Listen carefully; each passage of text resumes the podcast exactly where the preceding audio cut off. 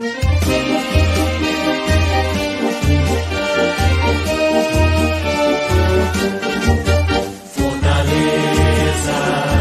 clube de glória e tradição. Fortaleza, quantas vezes campeão. Fortaleza, querido idolatrado, está sempre guardado dentro do meu coração. Altivo, tua vida sempre foi um marco. Tua glória é lutar e vencer também. Salve o tricolor de aço no campo. Provaste mesmo que não tens rival. Tua toma valente é sensacional. Salve o tricolor de aço,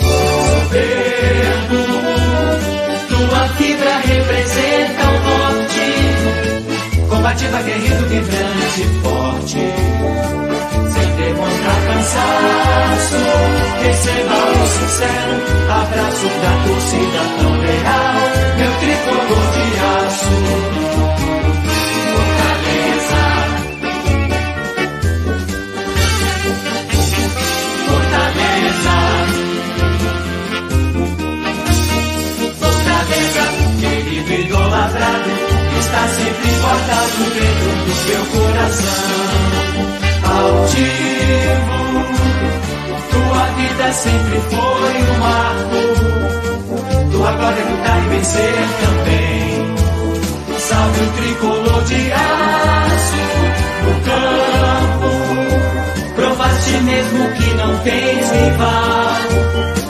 Tua turma valente é sensacional. Salve o tricolor de aço, soberbo.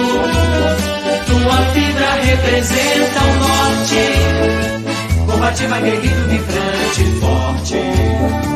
Sem demonstrar cansaço, receba o sincero abraço da torcida tão leal. Meu tricolor de aço.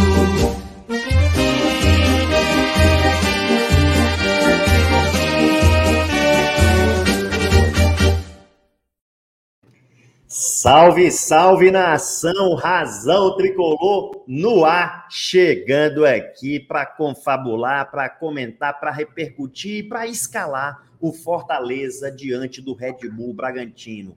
Confronto de G5 do brasileiro, quarto contra quinto colocado, confronto importante para o nosso objetivo que se tornou principal, que é Libertadores, que é lutar por um sonho que liberta. Então, confronto muito importante. Vamos aqui com o que temos escalar e focado dar o nosso melhor. Fortaleza já em São Paulo, Fortaleza absolutamente focado, Fortaleza concentrado no espírito de conseguir essa vitória, no espírito de sair com um resultado positivo de Bragança Paulista, o que vai ser fundamental para os nossos objetivos na temporada. Vamos repercutir também aí novidades, né? Vou falar um pouquinho aqui do que eu já estudei, do que eu já pesquisei sobre o novo contratado, mas o foco eu quero que seja realmente no jogo Fortaleza e Red Bull. A gente poder analisar é, como que a gente pode vencer e como que a gente pode se manter no G4 do Brasileirão, pensando em terminar nessa mesma posição.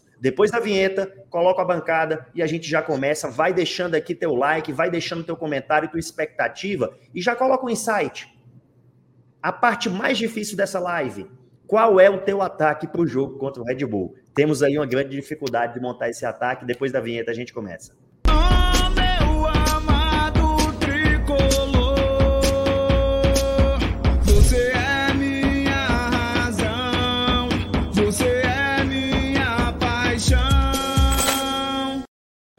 Salve, salve nação, boa noite, boa noite bancada. Hoje com o Everson, com o Cacazão do Lion, é, Lucas Alisson e também com Priscila Moreira, que ficou um pouco chateada porque eu me atrasei três minutos e aí ela acabou dizendo que não ia participar dessa bagunça. Brincadeira, probleminha aí de internet, tá chegando daqui a pouquinho. Ela, Juliette, Patricinha do PC, daqui a pouco. Ontem assistiu na Bolsa Nova, é, já assistiu na Superior, já assistiu na Prêmio, Camarote, já assistiu na Antiga Geral, já fez aí um percurso para todo lado. É, bom. Falta só assistir no teto agora, Yuri. Manda bala aí, manda bala, Cacazão. Falta só assistir no teto agora do, do, do Castelão, porque aí, meu irmão. E aí, boa noite, meu amigo, tudo bem? Tudo beleza, meu chapa, tudo beleza. Estamos aqui para falar mais um pouco sobre Fortaleza, né? Infelizmente, o um empate ontem, infelizmente, eu digo assim.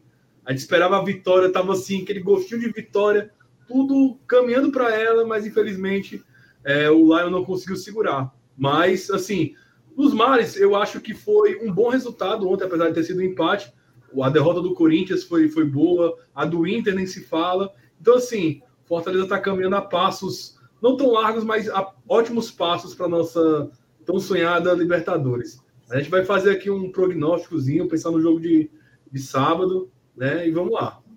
Perfeito, perfeito. O Everson, boa noite, meu amigo. Boa noite, Yuri. Boa noite, Luquinhas. Boa noite toda a galera do chat. Uma honra estar aqui com vocês novamente para a gente comentar essa volta para o G4. Já fazer um convite aqui para a galera que amanhã tem a coluna do Razão lá no Instagram. A gente vai comentar estratégias para o Fortaleza permanecer no G4 do Brasileiro, que é a nossa grande missão. E falando em G4, a gente vai comentar sobre um jogo importantíssimo, né? Um jogo que é decisivo para a gente. É aquele jogo popular, jogo de seis pontos. Então é um jogo importante, é um jogo para a gente triunfar, um jogo para a gente vencer a equipe do Red Bull Bragantino. É difícil vencer lá no Nabi Abichedi, não é todo mundo que chega lá e vence.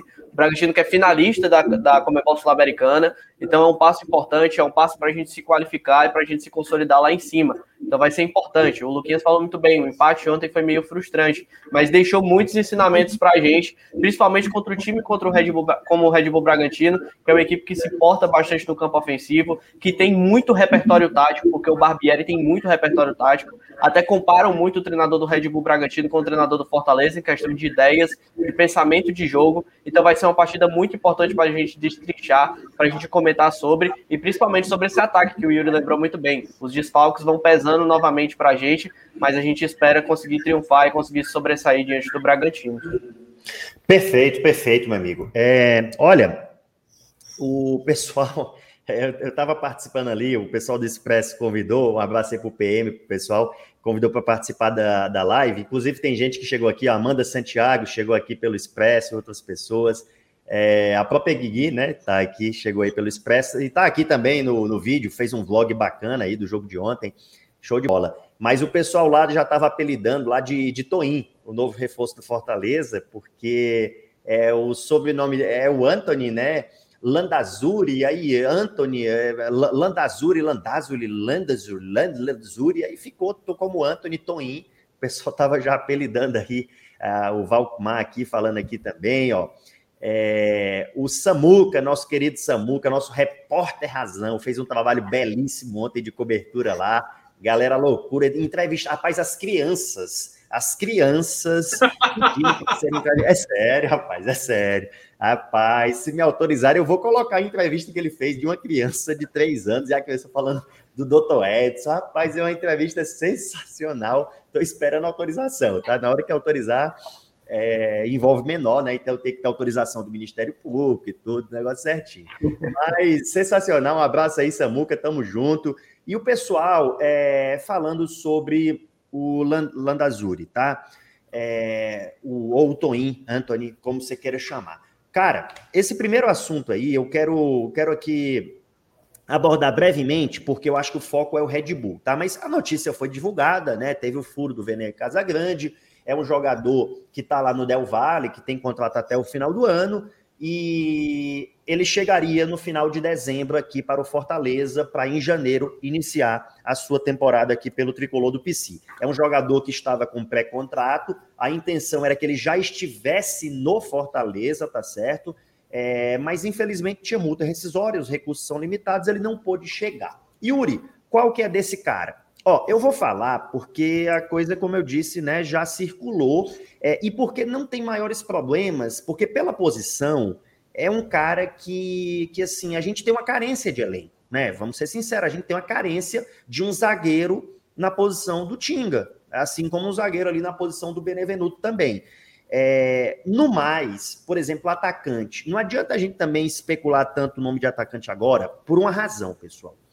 O, e, e, assim, eu e Yuri entendo que a gente até precisa de, um, de mais um camisa 9, sabe? Um camisa 9 que, que seja construtor de jogo e que tenha uma boa finalização. Acho que a gente precisa de mais uma opção. Só que assim, pessoal, não vai dar para inscrever nesse brasileiro, tá? É, a gente vai ter que lutar pela Libertadores, esse feito histórico, com esses guerreiros que estão aí.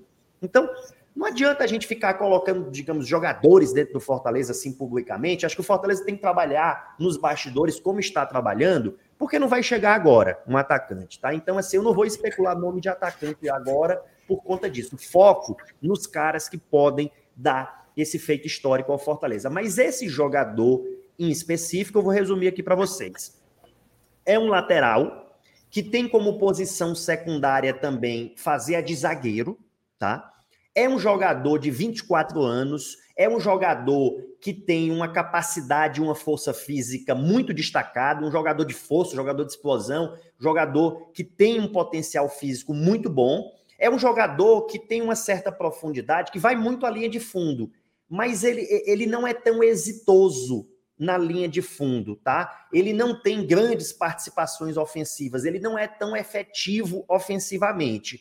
Por outro lado, ele é muito consistente defensivamente, por isso ele joga também como zagueiro. O Del Valle, ele se destaca ofensivamente pela esquerda, mas na direita ele tem uma consistência defensiva muito boa. Em resumo, esse é um cara que pode perfeitamente fazer não a do Pikachu, mas a do Tinga, que a gente tanto precisa ter uma opção para substituir. Então, é uma opção de reposição interessante para aquele setor. Eu analisei aqui um pouco o jogador, conversei com o Josa, o Josa conhece bastante o jogador, e o Josa entende, inclusive, que é uma opção muito boa para aquela posição do Tinga, para ter mais uma opção por ali, né? E eventualmente, poxa, se a gente teve uma dificuldade na ala direita, às vezes esse cara pode fazer a do Tinga e o Tinga jogar de ala, né? Ele dá mais uma opção, tá bom?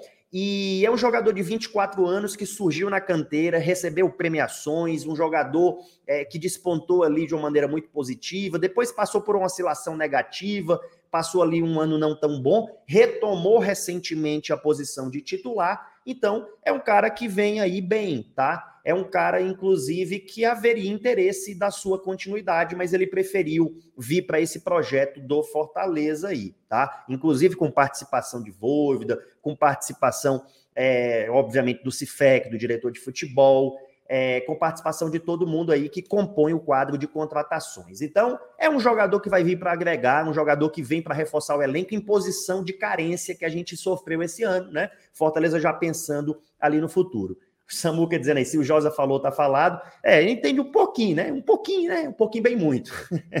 é por isso que eu me socorro da fonte. Lá fui beber na fonte ali do Josa. Um abraço, Josa Novales. Estamos junto aí, meu parceiro. É, também o, o Mozer Damasceno aí que passou. Tamo junto. E mandar um abraço também para a Embaixada Leões do DF, tá? O Mozer Damasceno imagina o encontro de Toninho Toninho. Eita, meu amigo, imagina, imagina o Toninho bebendo suco. Da... Ele já corre muito, imagina bebendo o suco lá da Toninha Vitamina. Rapaz, nem um, nem um grande encontro, né? Com Elba Ramalho, Zé Ramalho, dá, dá, dá igual isso aqui não, viu, menino? Isso aqui vai ser muito maior. Aí é isso, pessoal, ó. Mas a gente no final vai simular o caminho do G4. A gente vai fazer a simulação, a simulação real é, do que, que é palpável para a gente ver uh, o que, que a gente pode esperar de fato de, de, de, terminar de pontuação, né? Pensando no ótica real, com uma margenzinha de erro. A gente vai fazer isso. Yuri, mas, mas o... vou passar a palavra para vocês para falar sobre esse assunto e depois a gente vai falar sobre. É, a gente vai falar, não, a gente vai montar aqui possíveis escalações do Fortaleza para sábado, melhores opções para enfrentar esse RB. Yuri, e legal a gente pontuar também que o Anthony ele já jogou pelas categorias de base da seleção do Equador. Jogou duas partidas pelo Sub-20, quatro pelo Sub-23, que é mais recente, ele que tem 24 anos. Então, é um jogador que você mencionou muito bem, que ele segue o perfil da diretoria, foi traçado no começo dessa temporada e que foi muito útil para a gente. A gente está numa reta de temporada pesada, de muitas contusões, isso é uma coisa normal, o perfil físico de cada jogador, ele vai estourando, principalmente os jogadores que têm uma sequência de jogos muito grandes, como o Crispim o Pikachu, e você tem um jogador desse que ele fornece a polivalência, que é um perfil que o Fortaleza procura traçar sempre.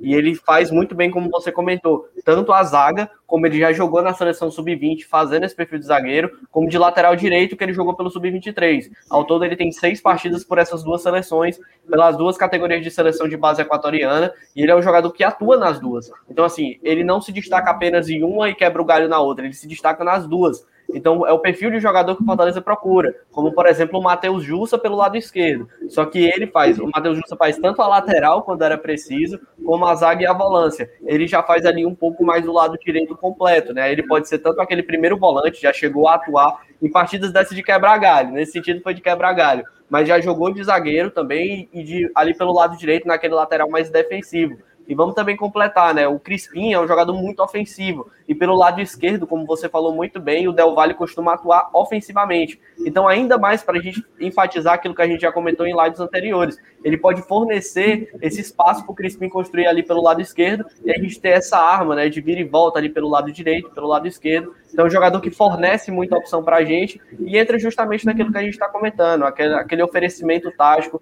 que a gente espera que todo jogador possa cumprir. Eu acho uma contratação super válida, uma contratação que tem tudo para é, despontar aqui no Fortaleza e ir muito bem. E tem outra coisa, né? E tem outra coisa também, tem a questão que ele atuou pela Libertadores da América. Né? Ele jogou no, no grupo que tinha o Palmeiras, o Universitário e o Defensa e Justiça. Né? Então, assim, é um cara que já tem experiência com esse tipo de, de, de campeonato e que vai reforçar o Fortaleza nesse, nesse quesito, né? Porque eu acredito que contra o jogo, contra o Independiente, que a gente jogou na Sul-Americana, faltou também esse conhecimento, alguns jogadores que tinham esse lastro nesse tipo de campeonato, né? Então, assim, é, é, a vinda do Anthony com o aval do Voivoda e todo o Instituto do Cifec é, é, corrobora com, com essa ideia de que é um jogador que está nessa mentalidade de tipo de campeonato. Eu acredito que seja importante isso também. Perfeito, perfeito, sem dúvida, sem dúvida. É, meus amigos, vamos lá, vou colocar aqui na tela, tá? A nossa pranchetinha do Razão, é, com as nossas opções. Mas antes, o, o, o Everson ou o Alisson, quem tiver aí no, no comando, à disposição aí, é, vamos só dar uma passadinha aqui no nosso, no nosso chat aí, coloca aí algumas mensagens aqui na tela, que eu vou preparar aqui o, o nosso o nosso campinho com algumas novidades, viu, pessoal? Com algumas novidades. O Rally, o Rally da Massa me perguntou assim, cadê a Pri? Ela teve só um problema de internet, né? Mas ela tá, tá vindo. Ela não tá no castelão, né? Para ter essa oscilação, essa oscilação, mas tá só com problema. Mas daqui a pouco ela chega aqui. É, o pessoal aqui, ó, Embaixada dos Leões do DF. Um abraço, abraços federais da Embaixada do Leão em Brasília para nossos irmãos do Razão. É, Luquinhas, eu peço para você dar um, dar um abraço especial aí para o nosso amigo Edson, por favor. Nosso grande amigo Edson, aí o Little Ed, na, aqui na Razão Tricolor. Little Ed, Little Ed. Little Ed. É isso aí. Aqui na no Razão Tricolor. Mandar um abraço aqui para ele, nosso grande amigo aqui, que a gente bate muita resenha lá no grupo do, da bancada do Razão. Isso aí, isso aí, isso aí. Ó, Prancheta está aqui, tá bom? É, nós temos aqui a prancheta com uma base e nós temos aqui os suplentes, banco de reservas. Aqui o negócio está ficando incrementado, já tem um Red Bullzinho aqui. Então vamos, vamos pensar, né? Ah, o Felipe Alves está suspenso, né, meus amigos? Então, assim, a gente vai de Boeck. O nosso trio de zaga aqui, acredito que não tem muito o que pensar, né? Aí sim a gente começa aqui com a questão das dúvidas, né? A gente começa a ter é, as dúvidas: será que o Felipe joga? É, como é que vai ser a volância? Eu já vou puxar para cá os jogadores. Ó, tem novidade aqui, tá certo? Ó, tem novidade que chegou, é, nosso querido Natan. E vou puxar para cá as opções que a gente tem, que pode, pode ser que a gente né, tenha novidades. Mas diga aí, meus amigos. Cara, é difícil, principalmente pelo ataque. Eu acho que a gente vai ter a volta do Pikachu, né, titular agora, nessa partida. Já estava no banco na última partida, acho que não entrou por medida de precaução, realmente. Então, acredito muito na volta do Pikachu como titular dessa vez. E ali, eu gostei muito da partida ontem do Lucas Lima, eu queria destacar, por mais que ele, ele tem tentado bastante, tem se esforçado muito, tem conseguido acertar bons passes. A estatística de passe ontem, de acerto de passe do Lucas Lima é muito boa, ele fez uma grande partida. Sim, o Lucas Lima, ele tentou, ele acertou 90,9% dos passes que ele tentou, e ele teve 40 participações no jogo. Isso é muita coisa para ele que só jogou 67 minutos. Então, é uma partida muito boa do, do Lucas Lima, acho que está se firmando. No ataque ali vai, vai ser a grande surpresa, né? Porque a gente não sabe realmente como vem o Fortaleza na ausência do Robson que fez o gol, né? Ontem a gente estava comentando. O Robson, ele é aquele jogador de mobilidade, é um jogador que perturba ali a, a, defesa do adversário, porque ele se locomove muito. No lance do gol é um lance de movimentação do Robson. E o De Pietri, para mim, ontem cavou a vaga dele para essa partida.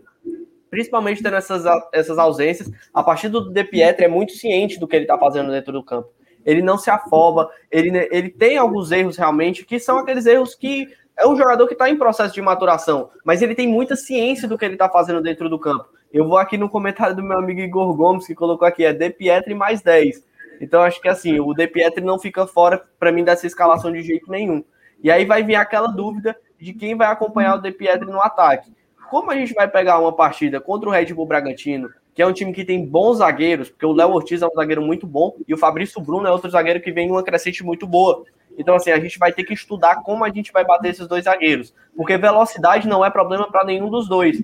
Os dois têm muita mobilidade. Então, eu acho que pode ser um ataque com Valentim De Pietri e Ângelo Henriques. Eu acho que o Henriques pode aparecer e fazer o que ele fez contra o América Mineiro, dando aquela assistência para o David. Eu acho que para o Henriques é consolidar alguns problemas que ele ainda. Ele é melhorar esses problemas que ele anda tendo com tomada de decisão. Eu acho que se ele melhorar um pouco a tomada de decisão, ele vai conseguir se manter na, na titularidade. Gosto muito do Romarinho também, mas eu acho que é um jogo para a gente explorar ainda mais a finalização e deixar um pouco esse drible e velocidade para um lado do campo, como a gente tem com o De Pietri. Gosto muito e quero ver muito o De Pietri novamente titular. E a gente vai ter que ver essa situação do David, né? Que é uma dúvida para essa partida, porque para mim, se tiver 100% e puder jogar o David a titular ao lado do De Pietri.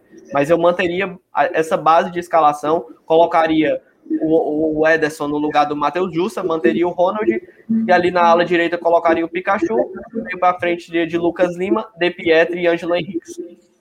É, o pessoal está perguntando aqui sobre o DVD, tá? Informação que circulou hoje, né? Foi a de que o David ele não tem condições de jogo ainda, inclusive fez fisioterapia hoje, né? E, e não, não, não está com o grupo, né? É, foi a informação que foi divulgada aí, que circulou, né? É, então não teremos o David, senão seria um ataque muito interessante. David e De Pietri. O ataque DD, tá? O ataque D2, né? DD, como você querer chamar, David e De Pietri daria certo demais. Agora, com as opções que a gente tem, é, eu fico em dúvida, sabe? Talvez, talvez o ataque jovem De Pietri Torres seja o ataque que, assim, para mim casaria melhor, né? É como o Igor Gomes está colocando aí, porque é um jogador de velocidade com um jogador de mais porte, um jogador de mais área, um jogador de mais força, que no caso é o Torres. É, o, mas eu tenho minhas dúvidas se ele não vai entrar com De Pietri e Ângelo. O que, que você acha, Cacazão? Pois é, cara. O, é, tipo, o De Pietri no jogo de ontem, ele realmente cavou a, a vaga dele no, no time titular, jogou muito bem. E o legal é que, apesar dele dar mobilidade ao ataque, ele é um cara que consegue cadenciar a bola, ele para, ele observa, ele consegue proteger a bola né, e recuperar. O que é legal, porque ele não. Exemplo, no lance do gol, ele perdeu a bola e ele não proporcionou contra-ataque para o time do São Paulo. Ele recupera a bola, protege e continua na, a jogada. E faz aquele lançamento é, é, ótimo para o Robson. Então, assim, é aquele cara realmente que luta bola por é, bola, por bola jogada por jogada. E ele dá uma movimentação boa. Uma movimentação que eu, eu esperava essa movimentação que o De Pietro fez no jogo de ontem, do Elton Paulista. Só que, assim, é como eu falo, pessoal, ah, mas nessa, nessa, nessa formação o, o Elton Paulista não rende, o Elton Paulista rende mais centralizado. Mas o, o, o Voivoda não está precisando de um cara centralizado. Ele está precisando de um cara que faça realmente essa função que o De Pietro fez ontem espetacularmente bem. E, eu, e, ele já tinha feito nos poucos minutos que ele, que ele teve. Né? O que eu gosto dele é essa gana, essa vontade. Não tem bola perdida para ele. Perdeu, ele perdeu a bola, ele já está correndo atrás para recuperar. Agora, a grande questão que a gente está levantando aqui, né? Quem seria esse parceiro, essa, essa dupla de ataque junto com ele? É, o, o, o, Igor Torres seria uma boa, apesar de eu não ser muito fã do Igor Torres, todo mundo sabe disso. Mas é, é a, teria essa mescla, essa mescla né, do jogador forte, né, do jogador trombador, e que ele tem faro de gol. É, o Igor Torres, apesar de não ser um primor técnico, né, ele tem aquele faro de gol, o cara que, apesar da pouca minutagem dele, ele chega lá e caixa.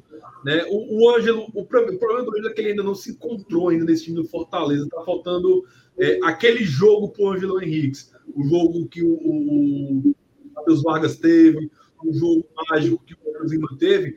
Tá faltando esse jogo pro Henriques ainda. Um jogo que ele bota o jogo debaixo do braço e diga, ó, pronto, esse jogo aqui ele acabou com o jogo. Ele tá se crescendo. O que o, o nosso querido De Pietro fez ontem. Mas eu acharia uma boa também De Pietro e Romarinho. Acho que daria uma, uma mobilidade muito boa para esse ataque. O Romarinho é aquele cara que pode ser aquele fator surpresa. No pivô do Henrique, no pivô do De Pietri, é, poder ter algumas infiltrações do Romarinho. Então, assim, é, a gente tem possibilidades. Vai depender muito de como o Voivoda enxerga esse time do Red Bull Bragantino e como ele vai poder destrinchar é, é essa defesa. Pode passar é, adiante.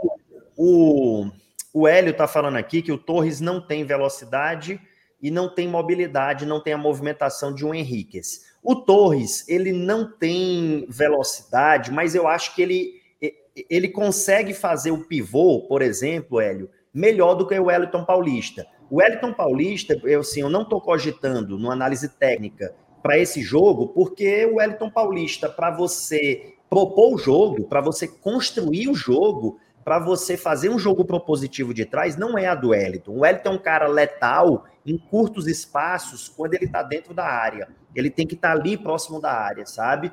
É, então eu não vejo muito o Wellington Paulista vindo construir jogo de trás. E o Red Bull jogando em casa, ele vai tentar propor jogo, né? Então, é, ainda que o Fortaleza tente jogar também com linhas altas, mas o Fortaleza vai ter que é, construir jogo lá de trás em, em muitos momentos do jogo. Então, eu não iria com o Wellington Paulista, eu acho que ele não tem esse perfil aí. É, o Torres, eu acho que ele tem um porte físico maior, tem um pouco mais de força, acho que ele consegue proteger. Agora, você tem razão, Hélio, de que o, o Ângelo, embora não tenha encaixado ainda, ele é um cara de mais mobilidade. Ele é um cara que tem essa característica de sair da área, então é, eu acho que pode dar muito certo. A audiência começa a subir, como o Alisson disse, agora a audiência explode. Por quê? Porque chegou a Patricinha do PC, tá? é, a Patricinha das Havaianas do PC, que estava ontem lá, que foi flagrada pelo repórter Razão de Havaianas, meus amigos. Eu vou passar a palavra para ela, mas vou só responder aqui é, o Cauã Castro, que ele ganhou um passaporte social. Ele está falando, Yuri, ganhei o passaporte social quando fui entrar na Inferior Sul, não consegui, tive que entrar na Inferior Norte. Pergunta e quando for o clássico, tenho que ficar na torcida do canal? De jeito nenhum, meu amigo, pelo amor de Deus. Aí, não era presente. Não faça sacrilégio. É, aí era castigo. Não vamos fazer isso com você, não. Ó, é, o passaporte social, Cauã, ele realmente é para o setor da inferior norte, tá? É, mas vocês vão ser alocados é, em um outro setor. Aí eles estão decidindo aí se é central, se é inferior sul, porque a TUF deve ir para Superior Sul no Clássico Rei, tá? Então, provavelmente vai ser Inferior Sul no jogo de vocês. É... E o passaporte, ele realmente era para Inferior Norte, o passaporte foi vendido dessa maneira, tá bom? E, inclusive, pessoal, tenho que confirmar, mas eu, a, a gente conseguiu hoje, tá? A gente tinha doado 20 20 passaportes sociais, mas o nosso membro, Daniel Machado, que é conselheiro de Fortaleza, é, quis doar mais três, agradeço aqui publicamente ao Daniel Machado, e aí a gente disponibilizou, eu não estou acompanhando o Instagram, mas o pessoal está lá, eu não sei se já preencheu, é, se já tiver preenchido, ok, se não ainda tem, você pode consultar aí, mandar uma mensagem se você tiver o CAD único, tá bom? É, e se tiver mais gente também que queira doar, que queira ajudar aí na doação de um passaporte, dois passaportes, é sempre muito bem-vindo para a gente colocar a maior quantidade possível de pessoas para fazer essa massa, essa energia, que foi tão legal, né, Pri? Você estava lá e sentiu o público crescendo, com a atmosfera um pouco maior, com essa sensação da massa, ainda que seja você que é acostumada só com camarote, mas que dessa vez foi entender o que é Bolsa Nova. É, fala aí para gente, Pri. Primeiramente, boa noite. Ninguém mais me respeita nesse recinto mas é o maior bullying da história, essa história de Patricinha do PC. Mas boa noite, desculpem lá atrás. Na verdade, eu já estava aqui, mas tive alguns problemas técnicos. não tá fácil a vida da Patricinha é, com a internet. Mas é, vamos lá, vamos falar desse confronto de sábado, que vai ser um confronto para mim assim de seis pontos, né? A gente sabe o quão importante vai ser vencer o Bragantino e é um jogo muito difícil apesar da gente saber que eles têm um jogo da Sul-Americana próxima semana, né? Talvez esteja aí com algumas reservas, mas mesmo assim, é, isso não facilita. É, inclusive, a gente, eu sei, acho que vocês já devem ter falado, mas a gente vai estar. Tá, a gente está com o Robson, né? Que está suspenso. DVD talvez não possa jogar, porque ainda está machucado. A gente não sabe se viajou, nem sei. Mas e aí o Crispim ainda não voltou, né? O Pikachu ontem estava no banco, mas não entrou, então a gente não sabe ainda como é que vai ser é, esse sábado aí, mas eu espero que a gente possa fazer uma boa partida. Mona Lisa do PC, essa é nova. Ficou bom, viu? Ficou bom, velho. Mona do PC, ó. É uma boa, Ele levou o padrão aí bem, viu? Colocou no alto conceito. O Alexandre Almeida, aqui, nosso membro, é, tá falando que o Fortaleza jogou bem quando fez o gol, o time baixou a linha, o São Paulo aproveitou. Realmente é normal que o São Paulo vá para cima, mas a gente aceitou é, de uma forma muito passiva isso mesmo aí. A gente concorda, a gente falou isso no, no pós-jogo, Alexandre, concordo demais, viu? É, aproveita, Pri, que você chegou, a gente estava aqui montando o ataque. É, como é que você montaria esse ataque? Eu acho que essa é a maior dificuldade. Alguém até colocou que o De Pietri tem a evoluir, sim, eu entendo que ele tem a evoluir, é, inclusive de assimilação de modelo de jogo, que é diferente da escola que ele vem, mas ele tem talento, ele tem personalidade e ele não se intimida com o erro. Ele teve ali uns dois erros, no lance seguinte ele deu um chapéu, é, muita gente achava que ele já estava morto no primeiro tempo, no segundo tempo ele deu uma arrancada e deu assistência do gol. É, até vi gente que ah, ele, ele fica rodando muito com a bola. Foi numa rodada com a bola que ele partiu para cima de dois e deu assistência e fez o gol. Então, assim, é, a gente tem que ter paciência com esse jogador, porque é um jogador talentoso, é um jogador que tem habilidade, é um jogador promissor e a gente precisa apoiar. E ele mostrou que ele tem personalidade para nos ajudar nessa reta final. Eu cheguei a dizer até que foi praticamente uma contratação que nós ganhamos para a reta final, porque a gente não sabia se ia ajudar ou não, se ia conseguir contar. E ele, ele provou ontem que pode ajudar nessa reta final. Então é uma opção importante para você ver. A gente está com dificuldade no ataque, Pri, e quase todo mundo está dizendo: bom, é De Pietro e outro. Olha a importância daquele jogo do De Pietro de ontem, né? É, eu iria de De Pietro e Romarinho. Não sei o que é que vocês colocaram, né? Tô vendo aqui, vocês, vocês colocaram. Qual, qual quem colocou o que aí? Porque vocês é, botaram. É, eu, eu, eu pensei em De Pietri e Torres ou De Pietri e Henrique só por uma questão é, de que o Romarinho e, de, e, o De Pietri, eu acho que eles possuem características parecidas, sabe?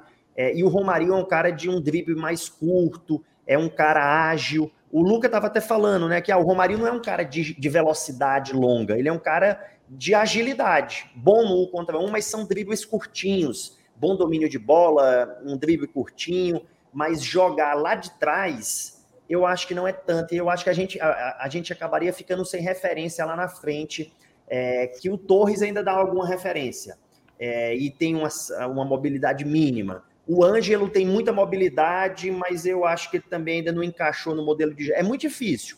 Pode mas você está falando o Torres entrar de titular? Sim, porque. De Pietro Torres de titular? É. É, o que me preocupa nesse ataque é a questão de que são dois jogadores jovens, mas assim, são dois jogadores jovens, voluntariosos, voluntariosos, perdão, com personalidade. Porque o Torres é um cara de maior porte físico, é um cara de mais proteção, é um cara que segura mais a bola. É, o Romarinho é um cara assim, que ele tem dificuldade de segurar a bola pelo ele domina bem, mas ele, ele não é um cara que vai receber a bola de costas para a zaga e vai proteger, né? Ele não tem esse porte físico. Aí eu não sei se encaixaria De Pietro e Romário. Pode dar certo, é, pode ter muita flutuação, pode. Mas eu confesso que, que, que, que assim, eu não vejo muito, não. Agora, se fosse para apostar a escalação do Voivoda, aí eu iria com Edson Costa. Até eu falei isso aqui. Que ele deve ir com De Pietro e Henriquez, porque o Henriquez tem um pouco mais de porte, tem mobilidade, flutua, né, tem um pouco mais de técnica, é, e o De Pietri, que tem esse jogo de lado de campo, essa passada larga, essa velocidade, esse bom um contra um. Aliás, vamos combinar aqui só uma coisa, tá? É, até por questão de respeito ao Voivoda. Eu vou te passar a palavra, Cacazão, que você pediu, mas vamos combinar uma coisa aqui por respeito ao El Prof. É, não é para chamar o cara de, de De Pietri, tá? É de Valentim. Fala aí sobre o Valentim, Cacazão.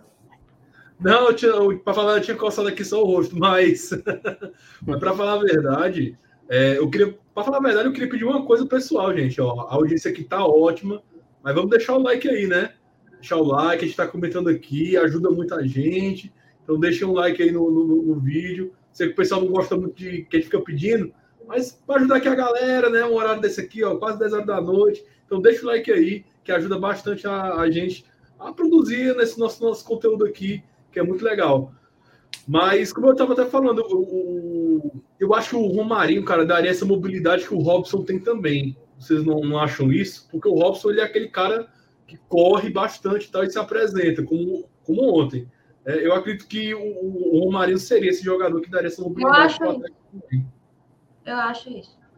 Eu acho o Romarinho muito leve, sabe? Eu acho que o Robson, ele, ele tem mais. Ele é baixo, mas ele tem mais corpo, assim. Ele, é, ele, ele, é mais brigador pela bola e tal. E ele tenta ali a todo momento. O Romarinho é um jogador mais leve, é um jogador. É, o, o Josa até brinca, né? Que é um jogador um pouco bebê. Assim. O, cara, o Josa, o Josa é muito engraçado. Ele, ele falando sobre o nosso reforço, né? Ele dizendo assim: ó, oh, Yuri, pode ser um ótimo substituto para o Tinga.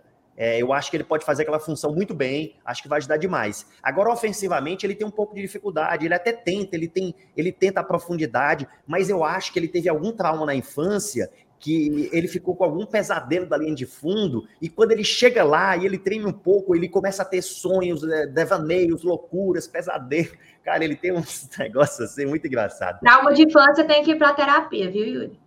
É, aí, aí é com a Patricinha do PC. Aí, não, aí é a psicóloga do PC, psicólogo do PC. Alô, alô, esqueci o nome dela, da psicóloga do, do Fortaleza. Liana. Alô, Liana. É, nota a Priscila, Liana. Hashtag... Liana, me nota. E aí, Pri? Mas é. é, é Pri, Deixa eu dizer uma coisa do que vocês estão dizendo. É o seguinte, eu tô, eu tô achando que o ataque do Fortaleza precisa de velocidade. É, e de também arriscar, porque ontem, em várias situações, eu vi a gente prendendo a bola e a gente perdendo a oportunidade de chutar no gol. Só vai saber se vai dar certo se chutar. Por exemplo, a falta que deu o, o segundo gol, mais o gol que, que, que, empatou, né? Porque o primeiro gol do São Paulo foi anulado. E aí depois cometemos aquela falta e, e eles tiveram a oportunidade de empatar.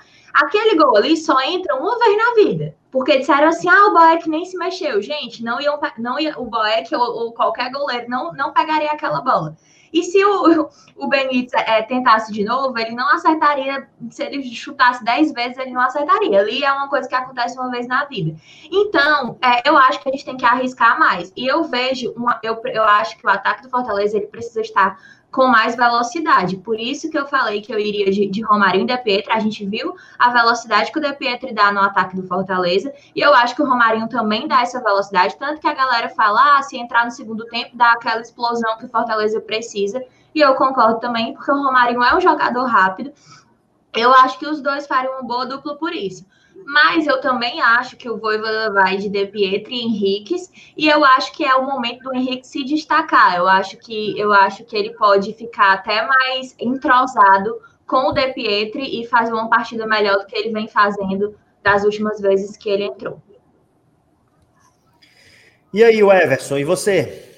Eu concordo totalmente. Eu acho que a gente vai de De Pietri e Henriques. Eu acho que é o, o mais plausível. E é o que eu. Nossa, parece que a minha câmera desconectou aqui, gente. Só um segundinho. Vocês podem ir levando aí enquanto eu tento ajeitar aqui, por favor? Não, fica tranquilo. Isso é técnica do Lombardi. Quando o cara não fica, o cara fica desconfortável, né? O cara, opa, minha, ele aperta o botãozinho aqui onde tem parar a câmera. Aí ele para a câmera, Agora, agora a Pri tá sem áudio, ela fica falando e tal, e ela silencia Não, eu tô esperando Oi, deixar. É que o Cristiano falou, só acho que é perguntando para mim, que eu tava falando dessa velocidade, e a velocidade no segundo tempo, como fica, Oswaldo? Aí eu iria de Henrique no segundo tempo, já que se o Romarinho fosse ah. titular. Pri, é só uma utilidade pública aqui. É, o estagiário tá dando boa noite. Alexa, canta parabéns. Parabéns pra você nessa data querida, muitas felicidades, muitos anos de vida. Alexa, para. Estagiário, parabéns. Sucesso, muitas felicidades, viu, cara? Que Deus te abençoe. Tamo junto. Hoje é aniversário do estagiário, é? É aniversário do estagiário, aniversário do estagiário. Estagiário, aí. meus parabéns. Muitos anos de vida e que o Fortaleza te leve à Libertadores. Show de bola. E Rapaz, ele me chama de tio Fio, é, é complicado, mano. é, a Amanda tá dizendo, as palmas foram sem sincronia. Não, aí foi, foi por delay aí da câmera de alguém, viu, Amanda? Mas é o seguinte, ó. é, com relação ao ataque, realmente é simples. Como você falou, a gente vai saber na hora, né? E às vezes surpreende. A gente. O, o estagiário é gaiado. Fala, Alexa, faz um pix pro estagiário. É sacana. Aí o salto tá negativo, viu, estagiário? O salto tá negativo. É, tem que ver se a Priscila libera aí a verba. Mas, ó, é, o seguinte, a gente só vai saber mesmo na hora, né? Se dá certo, se não dá. E às vezes ele vem e surpreende aí. Às vezes ele coloca um 3-4-3 e coloca. É, Ou ele vai também, tem o Edinho, tipo assim, a gente poderia ia falar, no colocar o 3-4-3. Edinho, o Oswaldo, os meninos aí também, porque a gente não sabe, né? O, o povo tá perguntando, tem aí as opções. Acredito que não coloque o Wellington Paulista, mas é a opção, o Wellington Paulista Mas o Edinho, Voivoda, o Voivoda é, é tão assim que de repente ele coloca um, um Pikachu aqui mais para frente, entendeu? E mantém o resto do time na composição, que o Pikachu, né, inter- pode jogar ou não. Não sei, o Voivoda pensa muito fora da caixinha, o Voivoda sempre pensa em soluções. Então vamos, vamos aguardar. Mas eu acho, se tivesse que apostar, apostaria De Pietro e Henrique também, como a maioria. É, e aí no segundo tempo tem Edinho, né? A possibilidade. Uma hora o Edinho ele vai encaixar, né? Uma hora... A gente sabe que o Edinho joga bola, a gente sabe que ele tem capacidade. E, e pelo lado direito, né? Assim, o lado direito e volância, isso aqui é uma dúvida também, porque a gente tem é, a possibilidade do Felipe, né? É, Felipe no lugar do Jussa, Felipe no lugar do Ronald. Eu acho que o Ronald entrou bem demais, apoiou muito bem, eu não tiraria. Nem eu. É, Aí o Felipe poderia disputar a posição com o Jussa, mas por outro lado, o Jussa ele deu uma solidez defensiva interessante, então eu não sei se eu colocaria o Felipe no jogo. Eu adoro o Felipe, mas assim, eu acho que a volância funcionou muito bem com Jussa e Ronald para a gente mexer nesse momento, sabe? E o Jussa, eu acho que ele, ele, já que o Ronald é mais de movimentar e tudo, eu acho que a gente precisa de um volante de marcação, né? E o Felipe não é esse volante. Então, eu acho que o Jussa seria interessante aí nesse meio do campo do Fortaleza, meio para reforçar aí essa marcação, principalmente do lado esquerdo, já que a gente ainda não pode contar com o Crispim. Exatamente. E você, A Cacazão? dupla, a dupla de volantes da gente é, é Ederson e o, e, o, e o Felipe, né? Só que com a ausência do Pikachu, por enquanto, o Edson tá fazendo esse lado mais é, é, é, do lado direito, o Diala. Só que eu acredito que o Pikachu possa retornar para esse jogo e a gente, nosso o Fortaleza possa ter a sua dupla de volantes original. Aí é aquele negócio, o, o Lucas Crispim tá mantendo aquela média tão boa dele que eu não acredito que ele vai tirar o Crispim para colocar Crispim? Ronald- Oh, perdão. O Lucas- Crispim não é tá porque São jogando. Lucas. São dois Lucas, aí o Crispim sempre fica na minha cabeça. É, mas o, o Lucas Lima tá jogando tão bem, numa média tão boa, que eu não vejo ele colocando o Matheus Vargas ou o Ronald nessa posição. Só se ele colocar o Matheus Vargas lá e puxar o Lucas Lima no lugar do Bruno Melo. Que eu, não acredito, porque o Bruno Melo tá jogando muito bem pela, pela, pela ala esquerda. Não é, ele não é o Lucas Crispim, mas pelo que ele tá sendo proposto, ele tá jogando altamente bem. Para mim, o. Lucas Lima ontem fez uma excelente partida. É, é, assim, eu acho que o Lucas Lima ele não teve um, um destaque ontem, mas é, é uma coisa absolutamente compreensível. Não é que ele fez uma má partida, é que o São Paulo estava muito bem fechado ali defensivamente, principalmente no primeiro tempo. O Fortaleza não, não tinha espaço para penetrar. E o Lucas Lima é um cara que é decisivo com um passe, é um cara que é decisivo ali é, em fazer um lançamento em profundidade. Se ele tiver um espaço para bater no gol, bate bem, como fez um golaço contra o Atlético Paranaense. Agora, com um time muito fechado, dificulta o trabalho de um meia, né? Um meia criativo. Aí você tem que ter abertura de espaços de outras formas, né? Então, assim, ele não pôde aparecer tanto por falta de espaço mesmo, ali por mérito defensivo. Foi um jogo muito físico. Foi um jogo muito. Não acho que ele. Ah, ele foi mal. E ele lutou, tá? Isso a gente tem que destacar. Não foi um Lucas Lima passivo, ele ficou a todo momento procurando, tentando. E isso é o que importa, né? Isso aí é o que mostra que o jogador está com vontade, que a qualidade a gente sabe que ele tem. É, agora é o seguinte, pessoal, alguém estava até comentando aí sobre o, o Pikachu, mas antes de eu colocar aqui a mensagem do Samuca, nosso querido Samuca, é, repórter Razão, ele colocou: Eu até que gostei da postura do LL, tem muita visão de jogo e procurou soluções no jogo de ontem, mas sem espaço. Foi isso aí, Samuca. Concordo inteiramente Perfeito. com você. Perfeito. É, acabou não aparecendo muito pelas circunstâncias de jogo. O Hélio mandou também uma mensagem legal, dizendo: Ah, o Razão já faz parte aqui de mim, é, já me sinto familiar. Cara, você tem sempre observações também muito interessantes, é sempre muito participativo. Fica o convite, Hélio, aí um dia, tá? Para participar de uma live aqui com a gente. É, agora o seguinte, alguém comentou sobre o Pikachu, eu já passo aí também a palavra para o Everson, que agora deu certo entrar aí, é, abandonou ali o notebook e está aí talvez no celular. Mas o Everson, o Pikachu, sabe, cara, para mim, a participação do Pikachu amanhã, ela vai depender de uma coisa, de ele ter condições físicas de... É, sábado, é, é, quase, 10 horas já está quase na sexta, então quase acertei, errei, errei por pouco, minha psicóloga corrigiu. É, aliás, obrigado hoje, Pri, pela sessão de terapia. Eu me senti muito mais leve, me senti muito melhor. E eu sou um outro Yuri, sabe? Eu me renovo a cada dia com as nossas sessões. Recomendo a todos, viu? É Priscila Moreira. É, mas, ó, seguinte: o Pikachu, para mim, ele só não joga é, se a participação dele comprometer e gerar um risco de participação futura. Porque a gente depois tem jogo, né? veja, a gente joga com Red Bull, na quarta seguinte a gente já tem um jogo importante contra o Sporting, tá? Tem Fortaleza e Sporting na Arena Leão. Então, assim, tem que ter cuidado. Depois já tem o Palmeiras. Então não dá, ó, não dá para perder mais o Pikachu. Se ele tiver condição, não tem dúvida, porque ele é um cara decisivo. Agora, se for arriscado, segura mais um jogo para ele voltar na segurança contra o Sport, né, não, Everson? Concordo totalmente. Eu acho que assim, vai ser a partida para o Pikachu voltar. Eu, eu creio muito nisso, porque contra no nosso último jogo agora contra o São Paulo, ele foi relacionado, foi para o banco de reservas e acredito que ele já não entrou por conta disso que, que, que a gente está comentando aqui, a condição física. Então acho que ele vai ter condição, condições para essa partida, nem que seja somente um tempo, né? Um jogador fundamental. Para mim, se tiver em 100%, ele é titular absoluto, porque eu acho que é o cara mais imprescindível na escalação. Não tem um substituto para o Pikachu. A gente tem aquela mudança ali, tem uma improvisação de vez em quando, mas não tem substituto direto para o Pikachu. Ele é muito importante para o campo. E vamos lembrar, o Pikachu é o vice-artilheiro do Fortaleza no Campeonato Brasileiro, onde foi ultrapassado novamente pelo Robson, que fez um gol na partida. Então, assim, é um jogador fundamental. Ele é um ala direito, às vezes se comporta como ponta e é um elemento surpresa. Sempre que a gente comenta sobre o Pikachu, a gente fala sobre esse elemento surpresa que ele é ali na nossa escalação.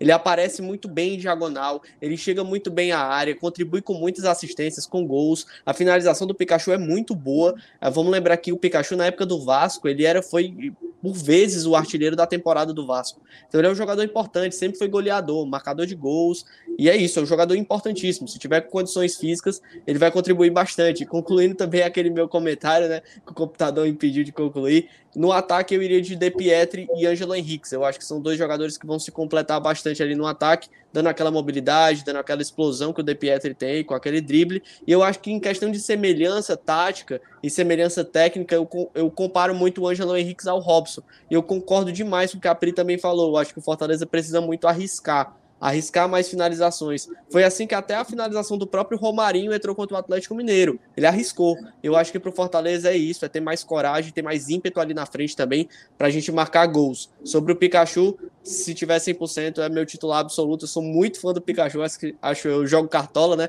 Se pegar o cartola, eu acho que o Pikachu tá toda rodada no meu cartola. Então é um jogador muito importante, não só para o Fortaleza, ele se destaca no cenário do futebol brasileiro há muito tempo. E nessa posição de ala direita parece ser a posição perfeita para ele, né? Ele tem responsabilidade responsabilidade defensiva, dá uma cobertura para o Tinga de vez em quando e aparece ofensivamente, que é onde ele se sente mais à vontade no campo. Então ter esse jogador de volta nessa reta, nessas sete finais que nós vamos enfrentar é fundamental. Perfeito. Passar a palavra aí para a Pri, para ela responder porque o Cristiano Penaldo fez uma pergunta interessante. Ele disse assim: Uhum. Pri cobra quanto pela terapia consegue fazer depois dos jogos? Tá aí um negócio para tu fazer, Pri, depois dos jogos, que aí realmente, olha, aí vai dar Aconselho muito não depois do jogo, viu? Rapaz, mas é só, é só ela que consegue acalmar um coração leonino depois de um empate frustrante ou de uma derrota, viu? Eu falo por experiência própria, mas eu quero mandar um abraço também para ela que comanda, que manda em Itapipoca e na região de Sobral. É, Laisa Lima, eu estou colocando na tela aí, viu, Everson? Porque eu estou lhe poupando depois do constrangimento. Oh, muito obrigado. Mandar um beijo hoje, que hoje a gente tá fazendo dois meses de namoro, né? Já estamos há um bom tempo junto, mas namoro, namoro, dois meses. A comemoração não é hoje, porque a gente tá longe, é amanhã.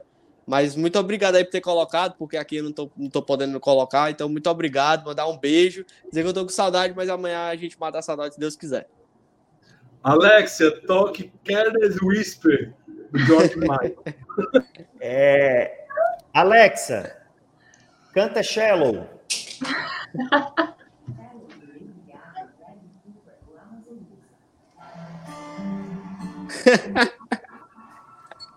É o momento romântico da live, momento romântico da live.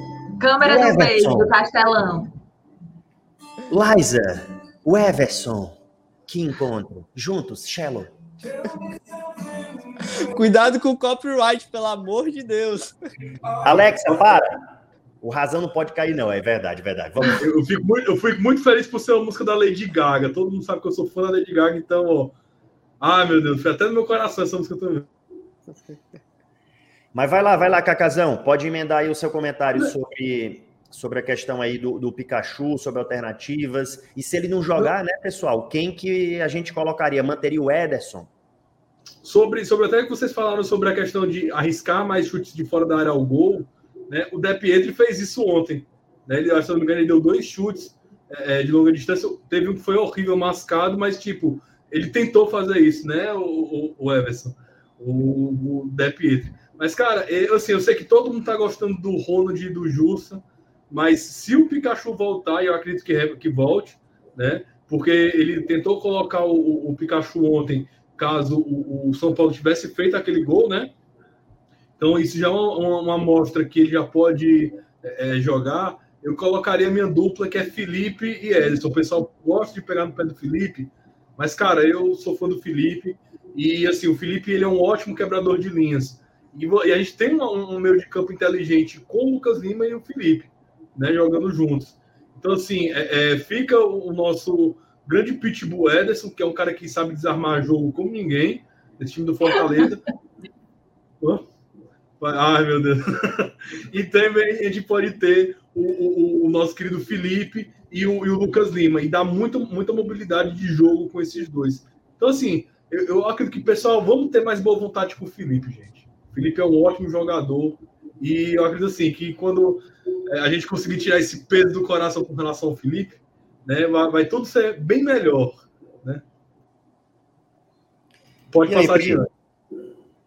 Desculpa, eu não, eu não consegui não rir desse, desse comentário do Emanuel, nosso membro, falando que vai fazer um pix para eu fazer uma sessão com o Elton Paulista, que nem Freud explica o que ele estava fazendo ali, o motivo da falta.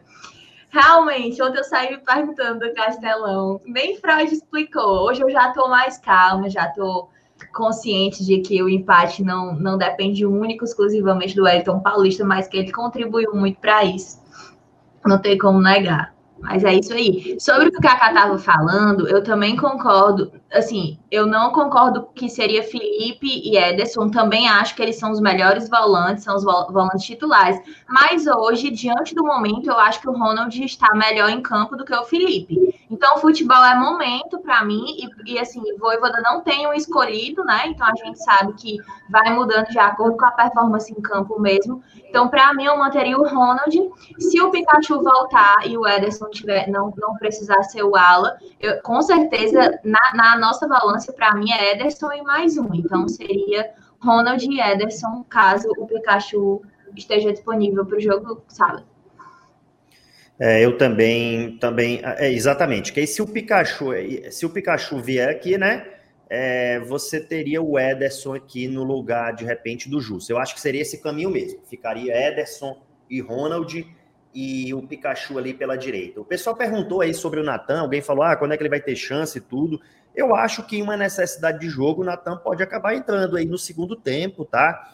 Mas ele começou a ser relacionado agora. Eu não acho que ele já vá, ainda mais num jogo fora de casa, é, entrar de cara, sabe? Porque o Bruno Melo, querendo ou não, ele dá uma consistência defensiva interessante, sabe? Inclusive de jogo aéreo. No jogo aéreo, tanto defensiva quanto ofensivamente. O Bruno Melo ele tem 29 gols. Para um lateral é muita coisa.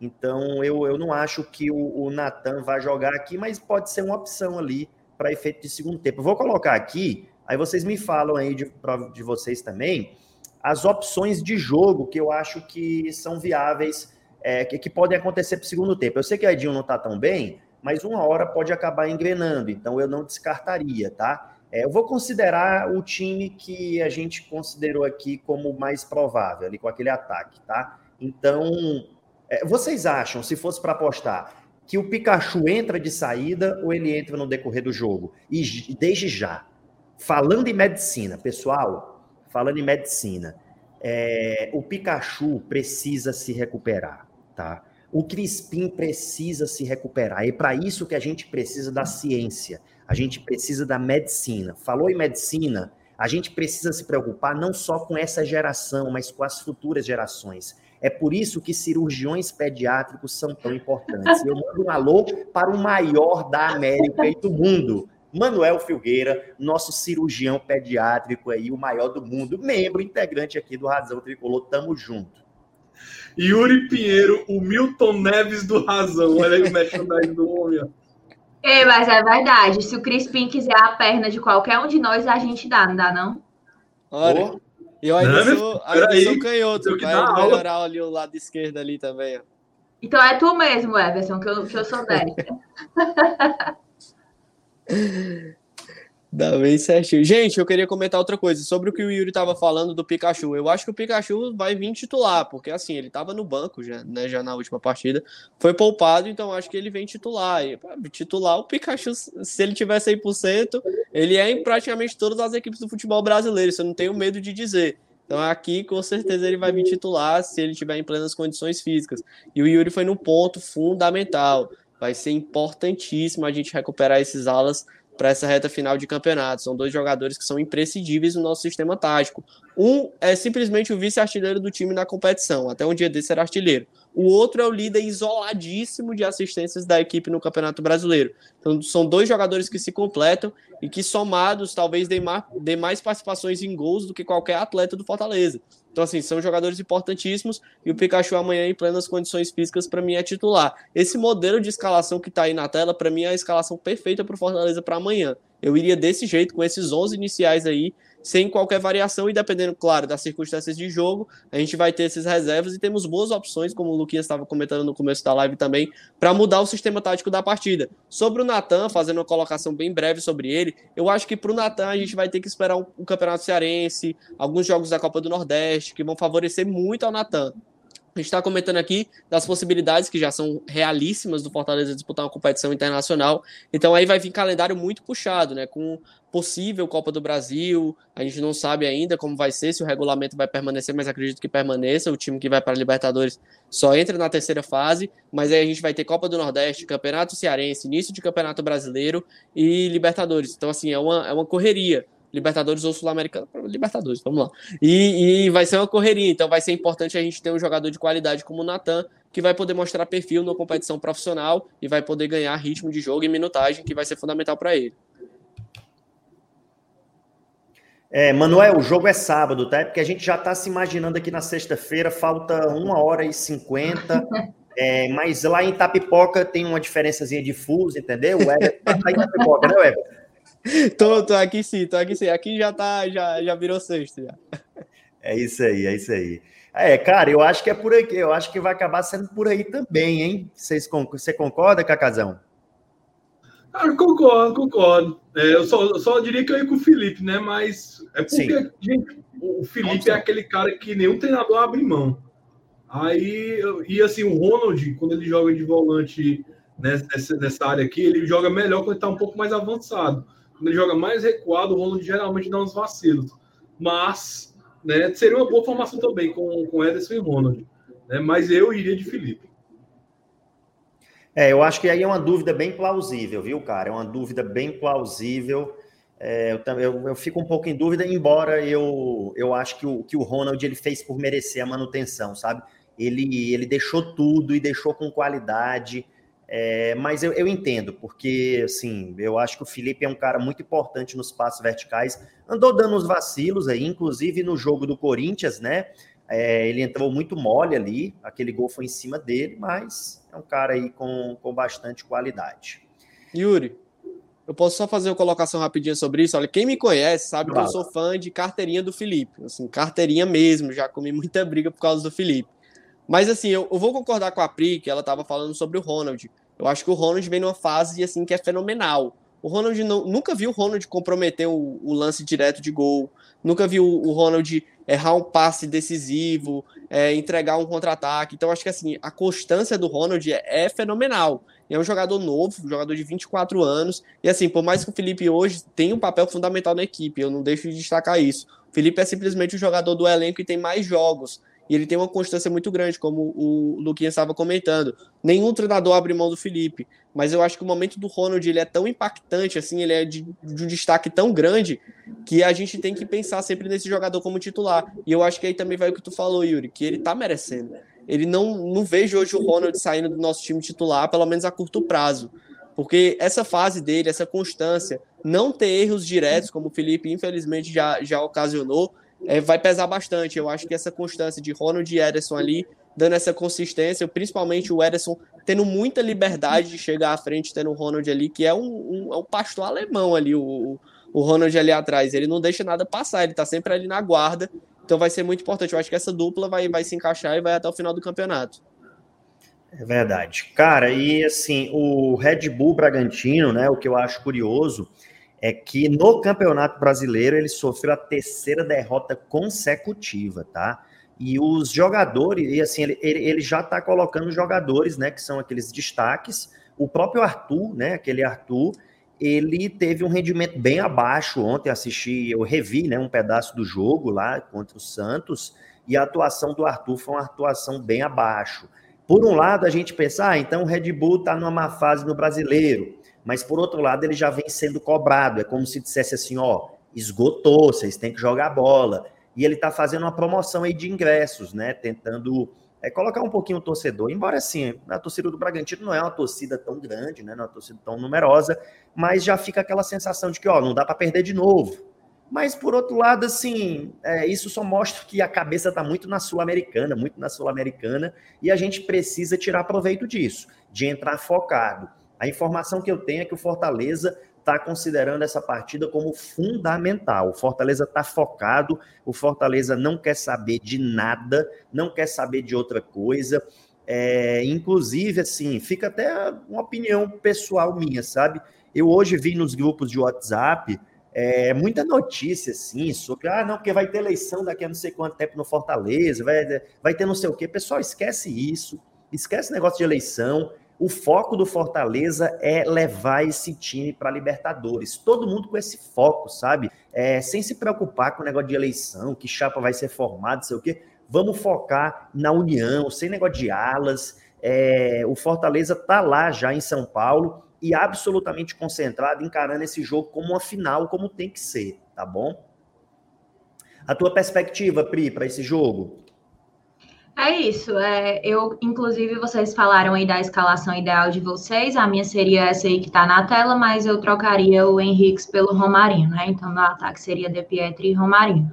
Mas do mais é isso mesmo. Agora, eu, é, a pergunta que vocês fizeram em relação a entrar com o Pikachu, eu só entraria realmente se ele tivesse zerado, porque é, clássico é outra fita, é o nosso próximo compromisso. Para mim, assim, tem que entrar com força total. Então, se não tiver zerado, eu pouparia o Pikachu novamente para que a gente possa ter o Pikachu zerado no clássico. Então, assim, não sei como é que tá a situação dele, mas realmente só colocaria é, se tivesse nessas condições. Se não tivesse, deixaria o Ederson ali fazendo ala, porque o Ederson se colocar até de centroavante nesse time, eu tenho certeza que ele se dá bem, porque o cara vai bem em todas as posições que o Voivoda coloca. Não viu o Ederson jogando mal em nenhuma posição até agora. Então, é, então assim, só entra Pikachu se realmente tiver zero bala. Se não dá para a gente ainda, a gente já está até agora fazendo essas adaptações, dá para a gente continuar aí com o Bragantino.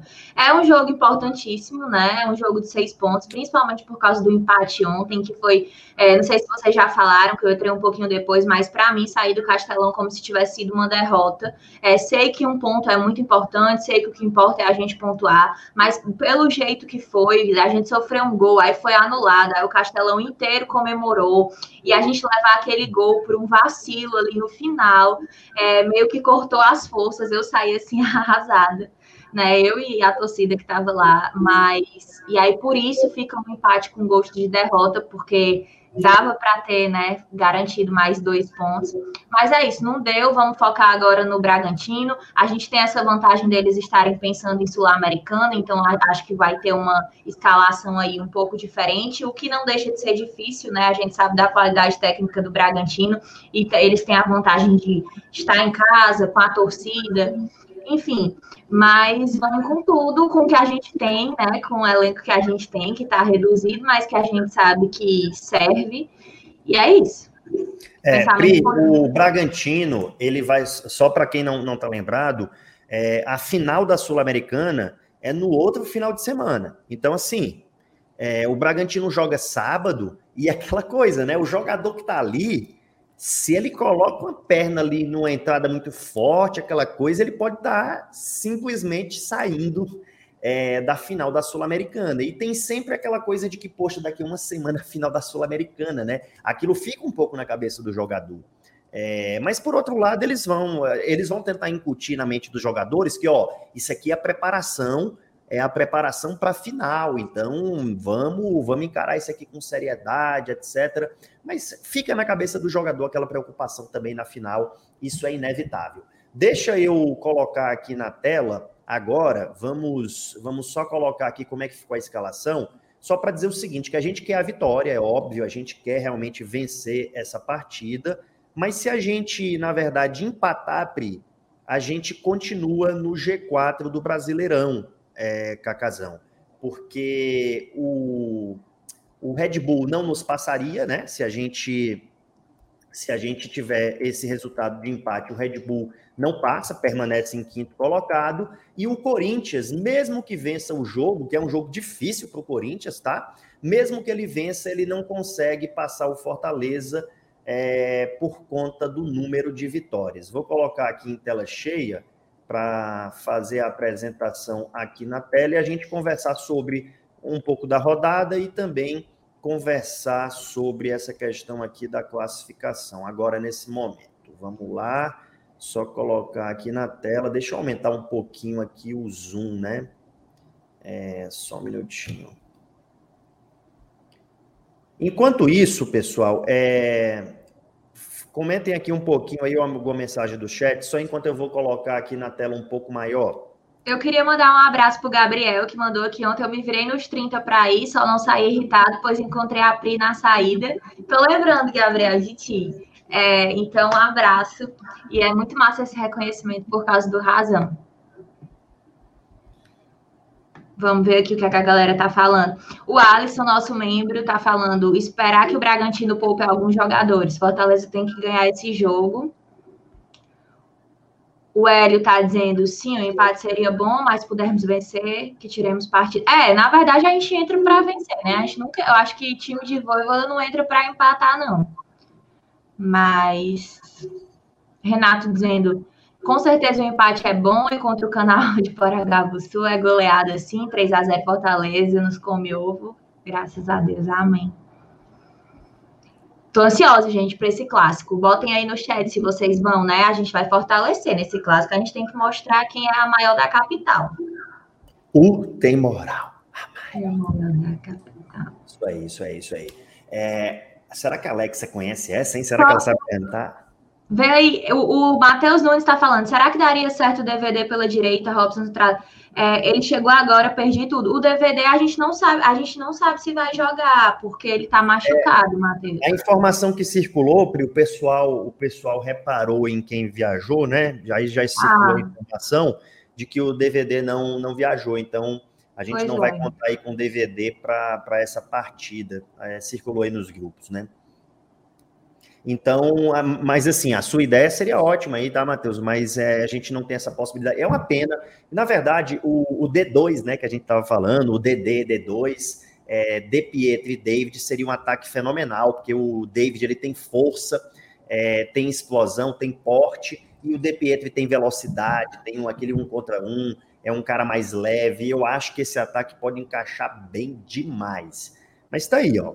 É, o Flamengo, né, teve esse resultado aí depois de uma atuação meio questionável ali da arbitragem contra o Bahia, situação meio esquisita ali, mas o Flamengo ele deu aquela descolada, ainda tem um jogo a menos, então o Flamengo ali, né, é uma posição que a gente dificilmente vai, vai superar. Então eu acho que o Fortaleza briga aqui entre quarto e sétimo lugar. Eu acho que assim, a briga ali é entre quarto, quinto, sexto, sétimo. Se Deus quiser, a gente permanece, a gente fica no, no G4, né? É, o nosso objetivo é realmente ficar no G4, mas assim, tem ali o Bragantino, tem o Corinthians, o Internacional um pouco abaixo.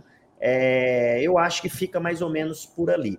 E aí vale lembrar, né, Everson, que o G4 ele pode virar G7, não é isso? Perfeitamente, perfeitamente. A gente vai ter agora a Libertadores, né? O campeão da Libertadores está entre Flamengo e Palmeiras. São duas equipes que estão figurando ali por cima na tabela. O Palmeiras é o segundo colocado, o Flamengo é o terceiro. A gente vai ter a Sul-Americana também, com o Atlético Paranaense com chances reais de chegar lá em cima, porque ainda tem muito campeonato. E o Atlético que está há muito tempo pensando nessa Sul-Americana. Todo jogo o Atlético poupa jogadores. Todo jogo. Então, assim, quando terminar essa Sul-Americana é que a gente vai começar a ver o Atlético 100%. Então tem essa possibilidade do Atlético ficar lá em cima e o Bragantino que já tá lá em cima, já tá figurando entre os, os clubes ali do, do G4. Então a gente vai ter essa opção de virar até um G7, né, direto para Libertadores. Então assim, é, a opção é a opção é grande. Tem muita variação e tem muito time da Libertadores, né? É o momento do Fortaleza aproveitar para a gente ficar lá em cima e ir diretamente para Libertadores na fase de grupos. É, Gabriel Gomes, ele está falando aqui assim, ó, pode virar G9 na verdade. Na realidade, a gente está falando da fase de grupos. É, A fase de grupos, ela pode virar G7, tá? E aí a gente pode ter para pré-libertadores G9. Mas, assim, o nosso foco né, principal tem que ser é, a fase de grupos. Se não der fase de grupos, é, eu, obviamente, prefiro uma pré-libertadores do que sul-americana, porque no final das contas, o que vai ficar na história é que o Fortaleza participou de uma Libertadores. É, é chamado pré-Libertadores, mas é Libertadores, faz parte da Libertadores. E aí, nessa pré-Libertadores, entre aspas, você tem a possibilidade é, de, a depender da eliminação, participar também da Sul-Americana. Você, no mesmo ano, participa das duas coisas, tá? Funciona mais ou menos assim para quem não acompanha. Na pré-Libertadores, você tem uma primeira eliminatória. Se você for eliminado nessa primeira fase, que em tese, né, com um time é, que teria um menor poderio, em tese, só funciona em tese, é, se você for eliminado na primeira, você não participa da Sul-Americana. Teve aqueles dois jogos, o jogo em Fortaleza, por exemplo, e o jogo em um país sul-americano, é, foi eliminado, tchau. Se você passou desse primeiro jogo, vai ter uma segunda eliminatória. Nessa segunda eliminatória, se você passar, você vai para a fase de grupos. Se você não passar, aí você vai para a Sul-Americana, tá? Então são duas etapas de aspas pré-libertadores. Yuri, foi o que aconteceu com o Grêmio, né? Esse ano o Grêmio jogou a primeira fase da pré-Libertadores, passou e na segunda caiu e foi para direto para o grupo da Sul-Americana. Perfeito. Então tem essa possibilidade ainda, a variação é grande nesse sentido. Exatamente. Pessoal, diante das. Agora faltam sete jogos, né? Para Fortaleza, Isso. são sete rodadas. Diante desse- dessas sete rodadas, vocês acreditam em quantas vitórias? A gente precisa de três, né?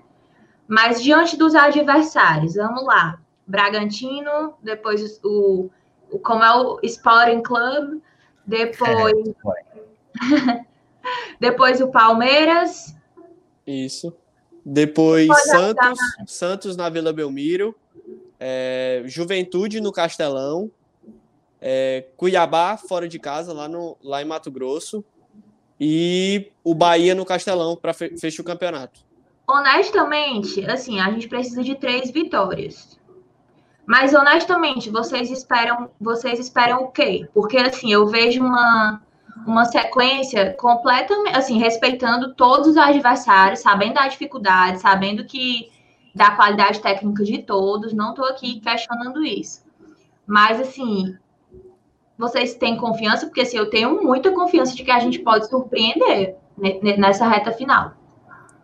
Eu concordo, eu concordo. A gente vai pegar o, o vice-líder né, do Campeonato Brasileiro, que, que perdeu a liderança ontem, né? Depois de ter vencido duas seguidas, né? Eles estavam até comemorando o título, aí perderam a liderança, né? Ontem deu errado. Então a gente vai jogar com eles, jogar com eles em, em casa. Eu acredito muito na vitória desse jogo. É claro, a gente vai simular todo. O Palmeiras é um jogo pesado em casa. A gente vai ter o Santos na Vila Belmiro, por mais que o Santos não venha bem, mas é também um jogo pesado. Assim, a gente tem três jogos em casa que a gente tem totais condições de vencer. Vamos pegar aqui, é o, o nosso amigo Rivalindo, aí a gente vai ter o, o Juventude e vamos ter o, o Bahia em casa. Em casa, assim, que são três jogos com totais condições, mas vamos simular aí que a gente vai ver direitinho. É, em casa, ó, vamos lá. A- gente vai ter o jogo agora com o Bragantino. Depois, em casa, a gente vai jogar com o Sporting, né? Que é um clássico, né? Em casa, ali, mas. Enfim, Eu É, não mas eu, eu achei, eu achei demais esse negócio do Sporting. O pessoal É porque achou, são as seleções internacionais, Yuri. rapaz, o pessoal viu assim, né? Ei, esse For- Fortaleza aí com esse Alex Santiago, é o poliglota, né? O diretor poliglota, deu certo. Então, eu vou pautar minha campanha aqui é no Sporting. Sporting. e aí ele tá. E no treino parece que já estão falando muito em box to box e tal, sparring, é, e falando. Sporting Club. Club. É, pô, velho, sim, club, club, club. Tem que ter cuidado com a língua certinha. Rapaz, o negócio ficou chique, viu? Chique. Mas, ó, então é Red Bull, depois tem o Clássico Rei, depois a gente pega o Palmeiras em casa, depois a gente sai para jogar com o Santos, aí depois a gente recebe o Juventude em casa, um jogo que não é para desperdiçar ponto, tem um jogo que a gente tem que carimbar. É, depois a gente vai jogar com o Cuiabá fora. O Cuiabá é um adversário chato, é um adversário chatinho, mas é chatinho fora de casa. Jogando em casa, o Cuiabá ele cede mais espaço. Então eu, eu acredito que É assim, porque o Paulão, é o Paulão, ele, ele tem saudades do Fortaleza, aí ele dá o, o gás, entendeu? Contra o Fortaleza. Sim, sim, é verdade. E aí a gente encerra contra o Bahia. Então, assim, a gente, a gente tem aí possibilidades, né? É o seguinte, ó, com três vitórias, tá? Com três vitórias em sete rodadas, a gente consegue ir para esse G4, tá? Ou, ou G6, pelo menos, tá? A gente consegue ir para a fase de grupos com três vitórias em sete jogos. E a gente tem assim, ó, em casa, Bahia, né? Tem o jogo do Cuiabá, que é um jogo vencível fora de casa. Tem o Juventude em casa. Então, essas três últimas rodadas, é, elas são, assim, palpáveis, né? E a gente tem o Santos fora, que também é um jogo plenamente palpável, tá? É, o Palmeiras, o Palmeiras está muito bem, é verdade. O Palmeiras tá, ele agora pegou uma sequência muito boa, mas o Palmeiras é, vai jogar fora de casa, a gente pode perfeitamente vencer. O Palmeiras ganhou o jogo do Grêmio, que foi um jogo assim até um pouco atípico. O Grêmio estava ganhando o jogo de 1 a 0, jogo controlado, jogo tranquilo, o Grêmio muito bem. Aí o Grêmio inventa de fazer um pênalti, um pênalti tolo, um pênalti bobo, aí colocou o Palmeiras no jogo.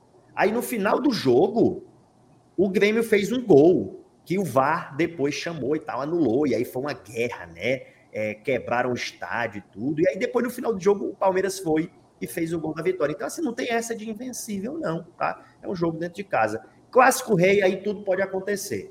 Para mim, o Fortaleza é um time mais consistente, é, claramente mais consistente, mas perdeu o primeiro Clássico Rei, né? Acontece, né? Então, assim, é, em aberto. E esse jogo do Red Bull, que a gente precisa se aproveitar desse foco lá, mas o Red Bull é uma equipe muito qualificada, a gente sabe, então é dureza. Mas vamos simular. Queria, começando aí por você, Pri. Bragantino e Fortaleza. Empate. Qual é a tua aposta? Empate. Quanto?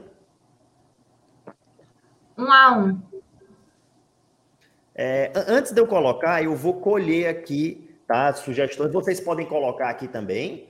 É, coloquem aí no chat aí o, o- a sugestão de vocês e eu vou pegar pela média, tá? O que que prevaleceu mais? Você, Everson, qual é o seu palpite aqui para Bragantino e Fortaleza? Ó, vou tentar também, vou seguir o mesmo palpite da Pri, vou- vamos ser o mais racional possível aqui É, eu não, quero, eu não tô sendo clubista, não, agora. Exatamente. Não é o que eu quero, não, tá? Isso, É um a um clubista, também. Mantém um a um.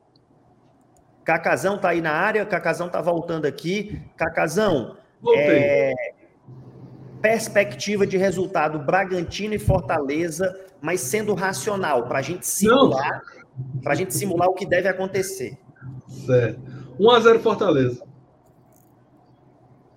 Tu, Yuri. 2x2, 0x0, 1x0 vitória, é, 2x1, 1x0. Tá meio dividido aí pelo chat, mas assim, Acho que a maioria tá empate, mas tu pode desempatar, Yuri. O que é que tu acha? eu, eu, eu acho que 1x1 é um resultado bem palpável, sabe? É, infelizmente, eu vou torcer a todo momento para não ser assim. Mas vamos aqui numa perspectiva né, é, realista. Vou colocar aqui 1x1 porque teve uma predominância maior. Eu, eu- eu vou tá? muito, mas, assim, eu só vou muito no 1x0 do Fortaleza. Se fosse assim, em questões normais de tempo e pressão, eu iria até numa vitória do Bragantino, possivelmente. Mas, como a final da Sul-Americana é próximo final de semana, como o Yuri já falou, e o time do, do, do- do Red Bull está tá tão concentrado nessa final sul-americana que ele vem de duas derrotas, né? Ele perdeu o último jogo agora e perdeu para o Atlético Paranaense. Então, assim, eu acredito que não é porque o time seja ruim, é porque realmente eles estão com a cabeça no- nesse jogo do final de semana. Eles têm o próximo jogo no meio de semana. Então, assim, eu acredito que eles vão realmente abrir mão do, do jogo contra o Fortaleza. Ah, Tem, tem Mas- resultados aqui que interessam o Cacazão também, é, sobretudo é, esse, esse jogo aqui que envolve o Corinthians. Qual o seu palpite aí para o jogo que envolve o Corinthians? Corinthians e Cuiabá? A gente dá empate. Cê- empate o quê? um a um e tal, de 0 a 0. repente? 0 a 0 É, pode ser um 0 a 0 O Corinthians ele, ele tem dificuldade de abrir o marcador. Um resultado muito plausível esse seu, viu? É, o que, que vocês acham, Pri, o Everson? Eu fui de vitória do Corinthians, eu fui de 2x1 Corinthians, mas o empate é sim um bom resultado. É, eu ia falar 1x0, eu ia falar 1x0 Corinthians. É, assim, pode ser. O Corinthians pode, pode ganhar esse jogo aí perfeitamente. Deixa eu dar uma olhada aqui no chat o que, que o pessoal tá postando. É, o pessoal tá ponderando que o Cuiabá tá bem. O Cuiabá tá bem ali, né? Cuiabá era um time que quase todo mundo dava como rebaixado, né? Que ia ser um dos rebaixados e tal. E o Cuiabá tá ali com 40 pontos tranquilamente, né? Sul-Americana, tá na frente do Sporting. Então, assim, dá para de repente ele segurar esse, esse resultado aí. Rapaz, mudou o nome, viu? Não tem mais essa. Ah, o Fortaleza vai jogar com o Ceará. Não, vai jogar com o Sporting.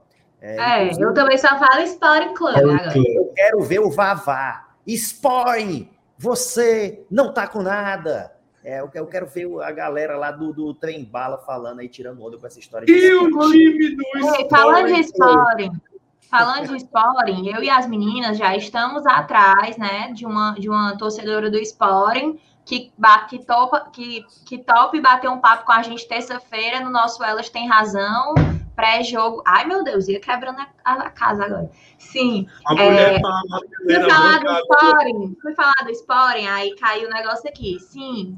Não, isso não foi uma piada, tá? Não, não foi uma, uma coisa. Sim, eu- a gente está atrás de uma torcedora do Sporting, quem se souber de uma torcedora do Sporting que queira conversar com a gente, com, com as tricolores na, no Elas Tem Razão terça-feira, dá o toque. Tá. É, vamos lá. E outro jogo também aqui importa. Fluminense e Palmeiras. Eu apostaria aqui num Palmeiras. Eu fui de 2 a 0 vitória do Palmeiras também. 2x1. 1x0, 2x0, 2x1. 1x0. Já botando 1x0 para quem vencer, né? Mais, mais rápido. Mas acho que dá 1x0 pro Palmeiras. Tá. É, vamos lá, deixa eu ver aqui. Internacional e CAP. Acho que o Internacional. Pode ser um empate. Eu fui de vitória do Internacional por conta do, dos que o Atlético Paranaense está poupando toda a rodada, né? E ainda vem com, com jogadores suspensos, uma galera suspensa. Aí eu fui de vitória do Internacional 2x1. É, vamos colocar aqui realista. Tá, tudo bem, 2x1. Vamos colocar aqui dentro de uma ótica mais real, né? É, Bahia e Cano não interessa tanto, né? É, Chapecoense e Juventude também não. Ceará. Ceará Sport. Sporting, Sporting, Sporting Sport. Sporting, Sport. É, cara, o que, que vocês acham desse jogo aí? Do Sporting, É, eu fui de vitória deles. 1x0. 1x0. Eu botei Faz, um 1x0. gol, faz um gol e de repente o goleiro cai até não acaba mais. Né? É, tipo isso. Sempre assim. Rapaz, eu dou 1x0 no esporte aí. E não é clubismo, não, cara. É porque o esporte tá fazendo gol e o empatará só empata, né? Então. Eu, eu acho que dá esporte. Eu ia de empate, eu ia de empate. O, Eu o empatará é o rei do índice do empate. Acho que eu vou com um empatezinho. Acho que essa derrota aí para o Atlético Paranaense minou um pouquinho, sabe? Vamos, vamos deixar assim aí. É... va- Vamos, vamos completar aqui a nossa parte, né? Fortaleza e Ceará. O que, que vocês acham? De Aqui eu não da gente. consigo não ser, aqui eu não consigo não ser clubista não. Aqui, e, e na realidade também eu acho que a gente tem tudo para vencer o Ceará. Eu sei que clássica é outra fita, inclusive no primeiro turno a gente a gente, né, aconteceu aquele apagão e a gente perdeu daquela forma, mas eu acho que a gente vai ganhar do Sporting. Eu fui de 2x0 a gente. Não tenho nem. O meu palpite é esse e eu não mudo por nada. 2 a 0 Fortaleza. 2-0, 2x0 também. É, vamos lá. E agora, Bra- Grêmio e Bragantino. Eu acho que o Grêmio deu uma animada, sabe? Com essa vitória que ele conseguiu aí no último jogo. Então, assim, o Grêmio vai jogar com quem aqui? Vai jogar com a América fora. Se o Grêmio A consegue- América tá embalado, viu? Tá embalado, tá embalado, tá embalado. O América tá embalado. Tá- O Coelho tá numa, numa crescente. Mas por outro lado, por outro lado, assim, ele vai continuar na crescente ganhando todos os jogos até o final. Será que o, o Grêmio não consegue fazer uma fezinha aí e tudo? Pelo menos um empate? Pior que Olha de lá, empate, né? então.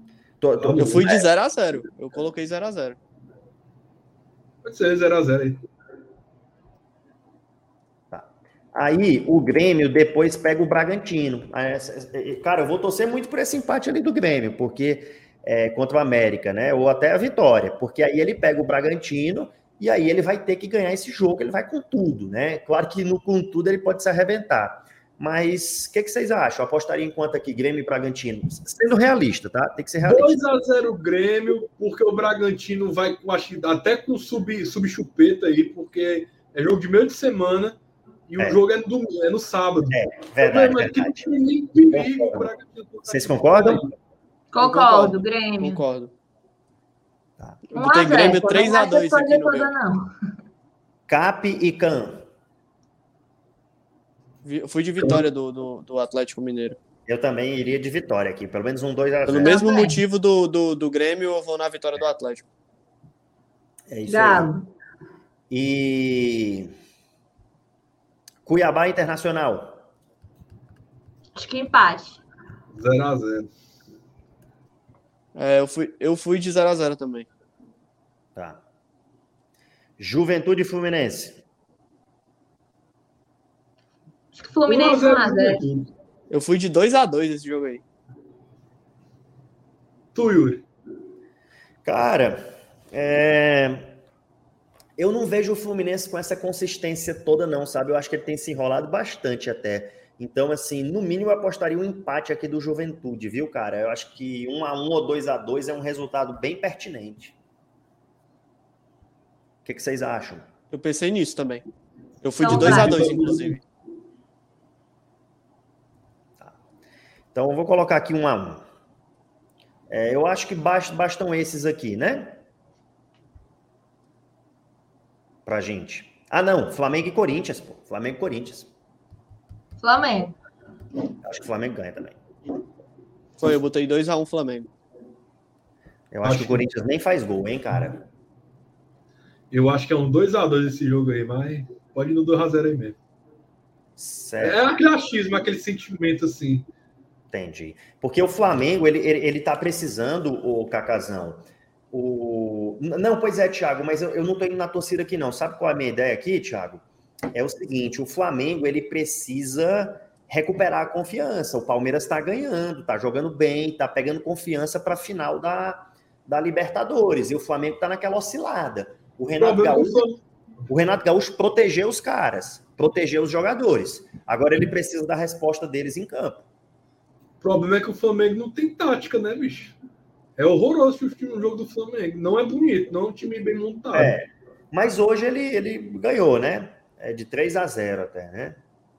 Tudo bem que É, teve um com a Jundinha, alguma coisa aí que eu vou te falar, viu? É, Cara, aquilo ali foi, horroroso aquilo ali.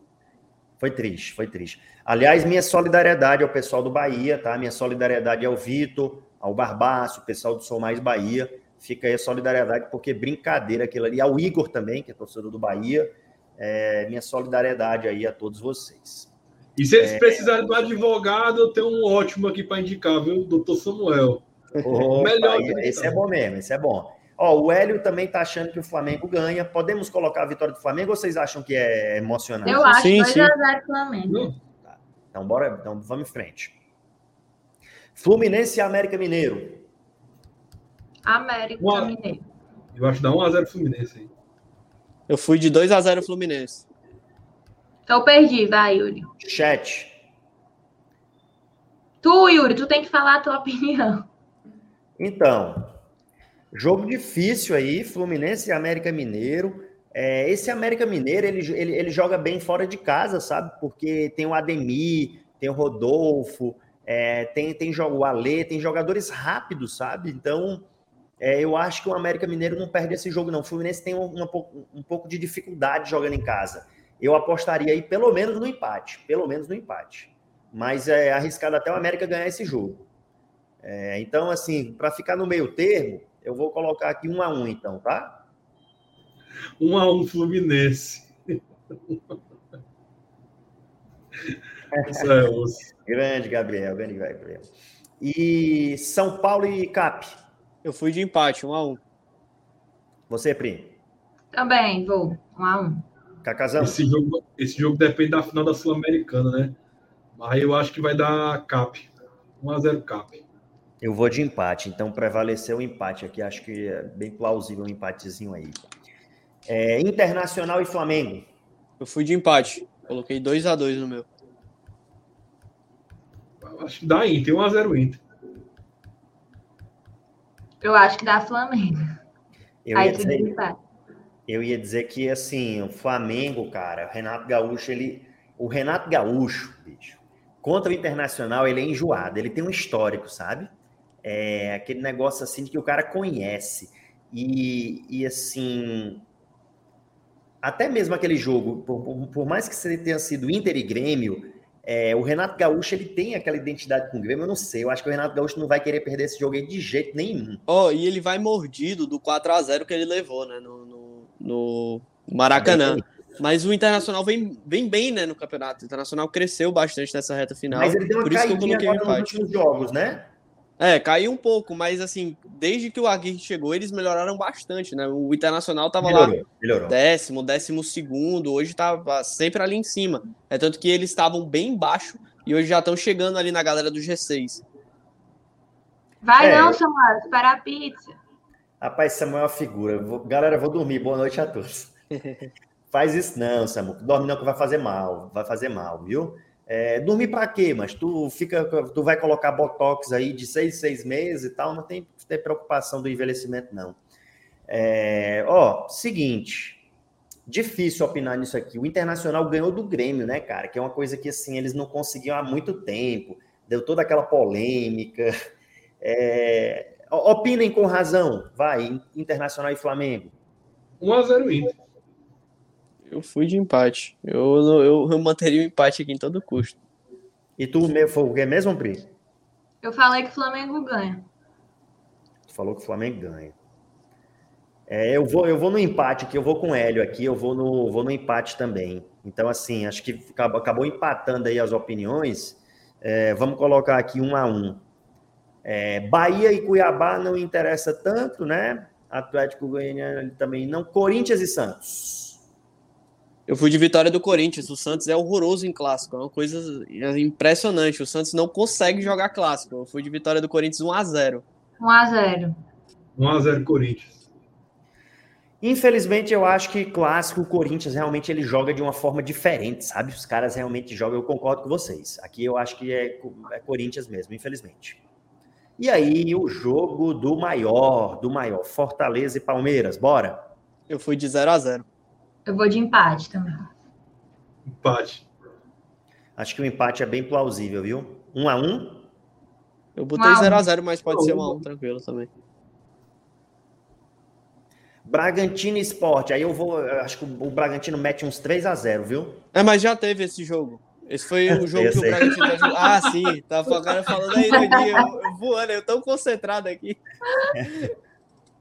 Bora, bora. Focado. O cara, estudioso, é- o cara estudioso é outra coisa, né? É, bora lá, bora em frente aqui. Vamos em frente. Fluminense Internacional, ô coisa boa, confronto direto, empatezinho seria ótimo, né? Foi de 1 a 1 Foi de 1 a 1 Acho Pode que ser. Assina embaixo. Santos e Esse tem Fortaleza. de Gente, ó, a minha projeção, Dois vou dar um spoiler, eu já fiz até o final. Na minha projeção, Fortaleza ficou no G4 tranquilo e eu coloquei que esse jogo foi empate, 0 a 0 E Fortaleza ficou no G4, na minha projeção. Eu acho que a gente vai ganhar do Santos. Eu colocaria 1x0 Fortaleza. 2x1 Fortaleza. Rapaz, eu vou dizer para vocês uma coisa. Eu tenho até medo depois de dizerem que eu tenho informação privilegiada. Mas eu vou Ó, falar. o Samuca não foi pro, não foi dormir. Grande Samuca, parabéns, Samuca. E tá Bicho, comigo, viu? Eu sei que vão me acusar de informação privilegiada aí, mas eu vou dizer. Esse jogo aí é 1x0 Fortaleza com gol do Lucas Crispim, tá? Lucas Crispim, cara, aqui a estrela dele vai brilhar, é questão de honra. Questão de honra.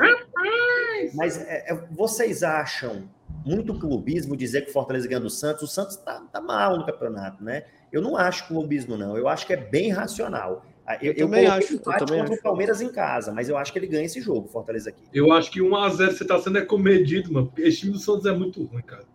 É muito É. ruim. Eu iria de 1x0. É ruim mesmo. Eles Esporte podem até ganhar da gente, mas, velho, ele é, ele é ruim. Não não é ruim. Eu acho que o Flamengo ganha aqui, viu? Não, eu botei 2 a 0 Flamengo.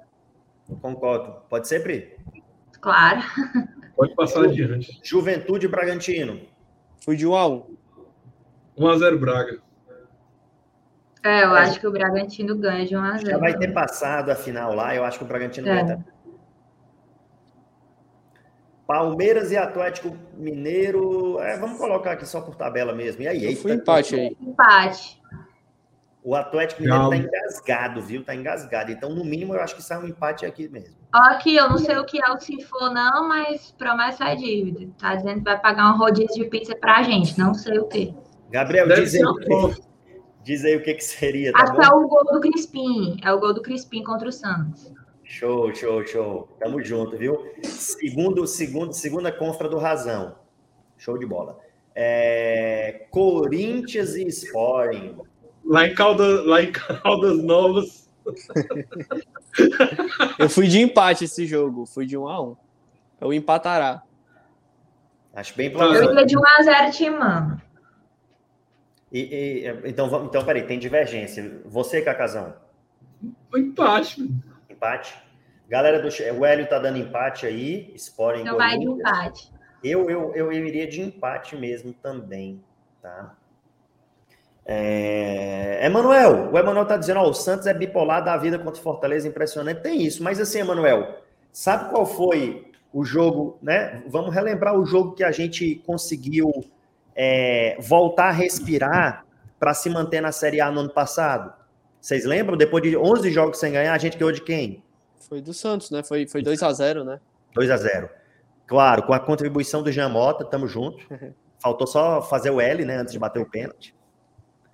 É, mas, enfim, vamos lá, vamos lá. Então, vou colocar aqui um a um. um, a um. É, Cap e Cuiabá, pessoal. Eu fui de 2 a 0 Atlético Paranaense. Eu acho que vai ser aquela reta final que o Atlético Paranaense vai estar com tudo no brasileiro, correndo Pode ser. atrás, dependendo Pode da. Sul-Americana. Faz sentido. Pode ser, Cagazão? Pode, pode. Eu ia de Cuiabá, mas eu acho que pode.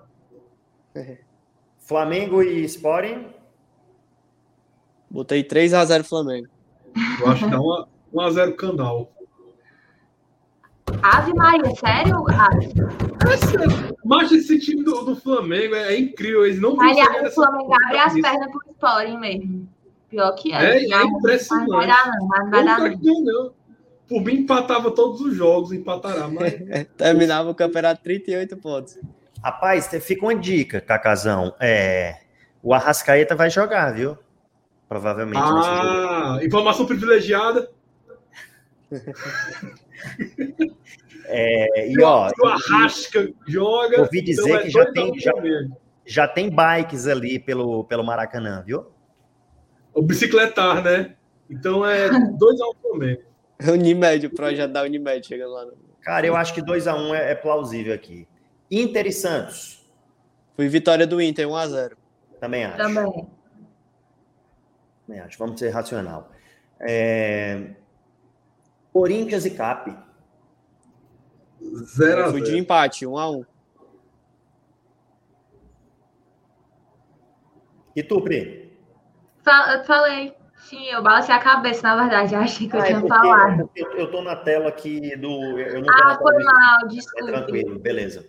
É, ok, então, Fluminense e Atlético Mineiro. O Atlético Mineiro aqui, acho que. Manda Fui de bala. 2x0 Três Atlético Mineiro. Galo. Fortaleza e Juventude. 3x1. Fortaleza, 1x0.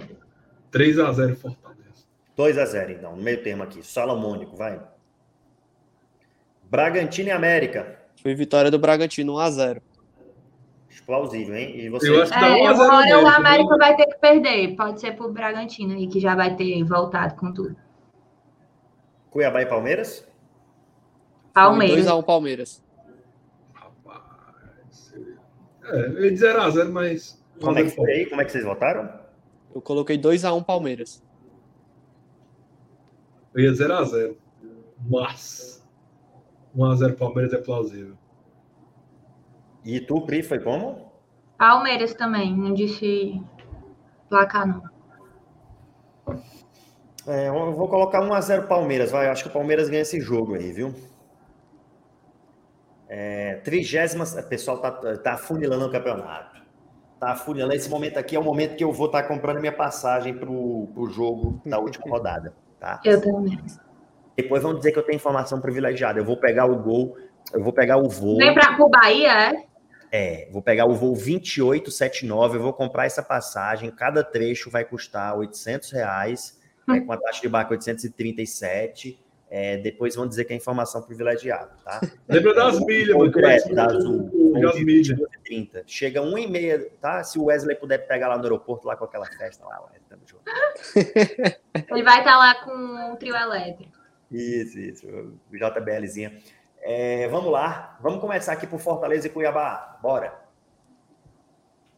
Eu acho empate. Eu também coloquei empate, coloquei 0x0. Plausível. É, vai pega- 0x0 aí. Também, empate. Cap e Palmeiras, 1x1. plausível. 1x0 Cap. Tupri. Empate. Assim, a, a vitória para qualquer lado é plausível, o empate, o empate é bem plausível, né? Um jogo de duas equipes qualificadas que vão estar ali no final da temporada. Eu acho que nessa medição de forças de duas equipes qualificadas, eu acho que um a um aí é um resultado bem real mesmo, bem real. Atlético Mineiro e Bragantino, eu acho que assim vai ser o último jogo do Atlético Mineiro em casa, né? Vamos pensar nisso. Eu fui de 2x0 Atlético. Eu acho que assim é, a torcida a torcida vai querer festejar esse jogo aí como vai querer não. Isso É aqui porque a gente tá achando que o Galo vai ganhar todas as rodadas até o final. Não vai empatar Pra nem. mim, pra mim é quase isso. Empatou contra o Palmeiras e. eu acho sim, porque ele tá ganhando quase todas mesmo. Mas eu acho que esse jogo aí, cara, ó, 37 rodada. Os caras não tiveram férias no começo do ano. É, eu também acho. 35 pontos e o Deixa eu te falar uma coisa. Ei, 67. Luquinhas, Não. sabe por que, que eu fui de vitória? Porque a última Ah. rodada do Atlético Mineiro é com o Grêmio fora de casa. Por isso que eu pensei que o Atlético. Eu pensei justamente com o que o Yuri pensou, que a galera vai estar em cima nesse jogo, lotação. Deixa E eu te falar uma mais. coisa. Vocês lembram do jogo Fortaleza e Juventude na Série B? Lembro, lembro, lembro. O que que significou aquilo pra gente? É, Puta jogo, foi- foi- 4x1. Foi Mas signif- significou o quê? Festa? Era festa, comemoração. A gente já estava com acesso, né? Sim, Mas acesso e título. comemoração. Tinha sido campeão Bicho, um essa, jogo essa antes. torcida tá enlouquecida. Eu faço live aqui. Quando tem jogo do Atlético, eu não preciso ficar olhando aqui, não, entendeu? É, o pessoal começa a gritar, eu já sei. Assim, Ontem, acho que foi o Everson no, no Foi, a gente tava no esquenta, todo gol Tava da 2x0 o UFC, Yuri. Eu acho, que, eu, eu acho que eu escutei o pessoal gritando aí, deve ter sido gol do Atlético, né? Foi exatamente e tal. Negócio impressionante. Então, assim, essa torcida vai para lá para festejar. Os caras vão estar cansados, mas, bicho, eles vão, eles vão celebrar com a torcida. Eu acho que eles, eles ganham esse jogo aqui de 2x0, viu? Então vai, botei. 2x1, pelo menos, sei lá. Corinthians e Grêmio. Foi de vitória do Corinthians, 1x0. É, Pode ser. ou empate. Mas vai de Corinthians. Vai lá. Bahia e Fluminense. 1x0 Bahia. Bahia. Bahia. 1x0 Bahia. Uhum. Bahia. Bahia, 1x0. Mas o Gol Fluminense do Gilba Gol. Inter e, e ACG. 2x0 Inter. 1x0 Inter. É, também acho que o Inter ganha. Vou botar aqui 1x0. É, Flamengo e Santos. Fui de 3x1 Flamengo. Flamengo. Acho que 3x1 tá bom.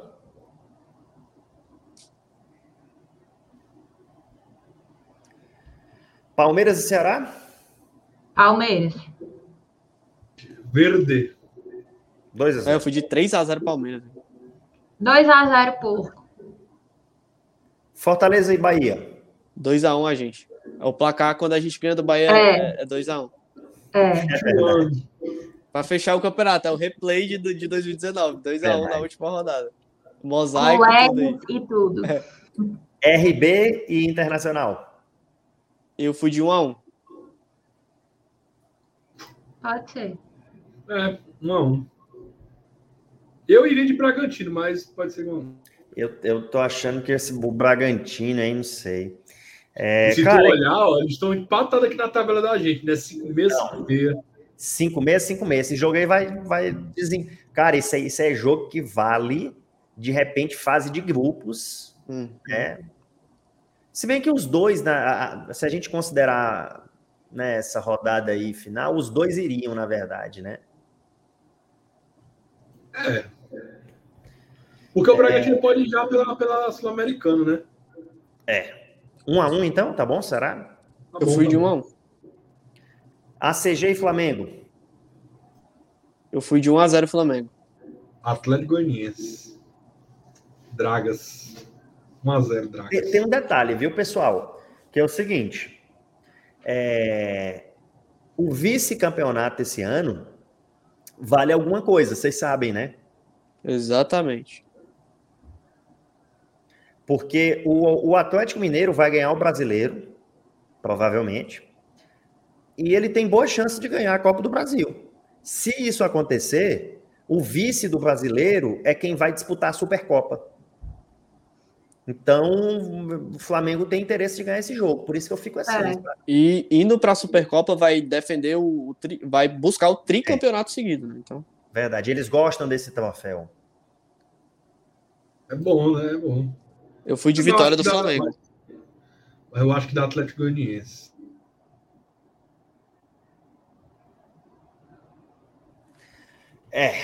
É, eu, eu iria de vitória do Flamengo. Eu queria até Eu ouvir o também. chat aí, pessoal. Tu também? Ah, então, por maioria, tá? Nada pessoal aí, Cacazão. Não, eu vou chorar já já aqui. Peraí. Juventude e Corinthians. Pronto, Acho que empate. Eu fui de 0x0. Plausível. Pode ser, Cacazão. Pode, pode. Esporte Cap, Cacazão. Mas acho que aí dá esporte. O Atlético Paranaense vai estar tipo.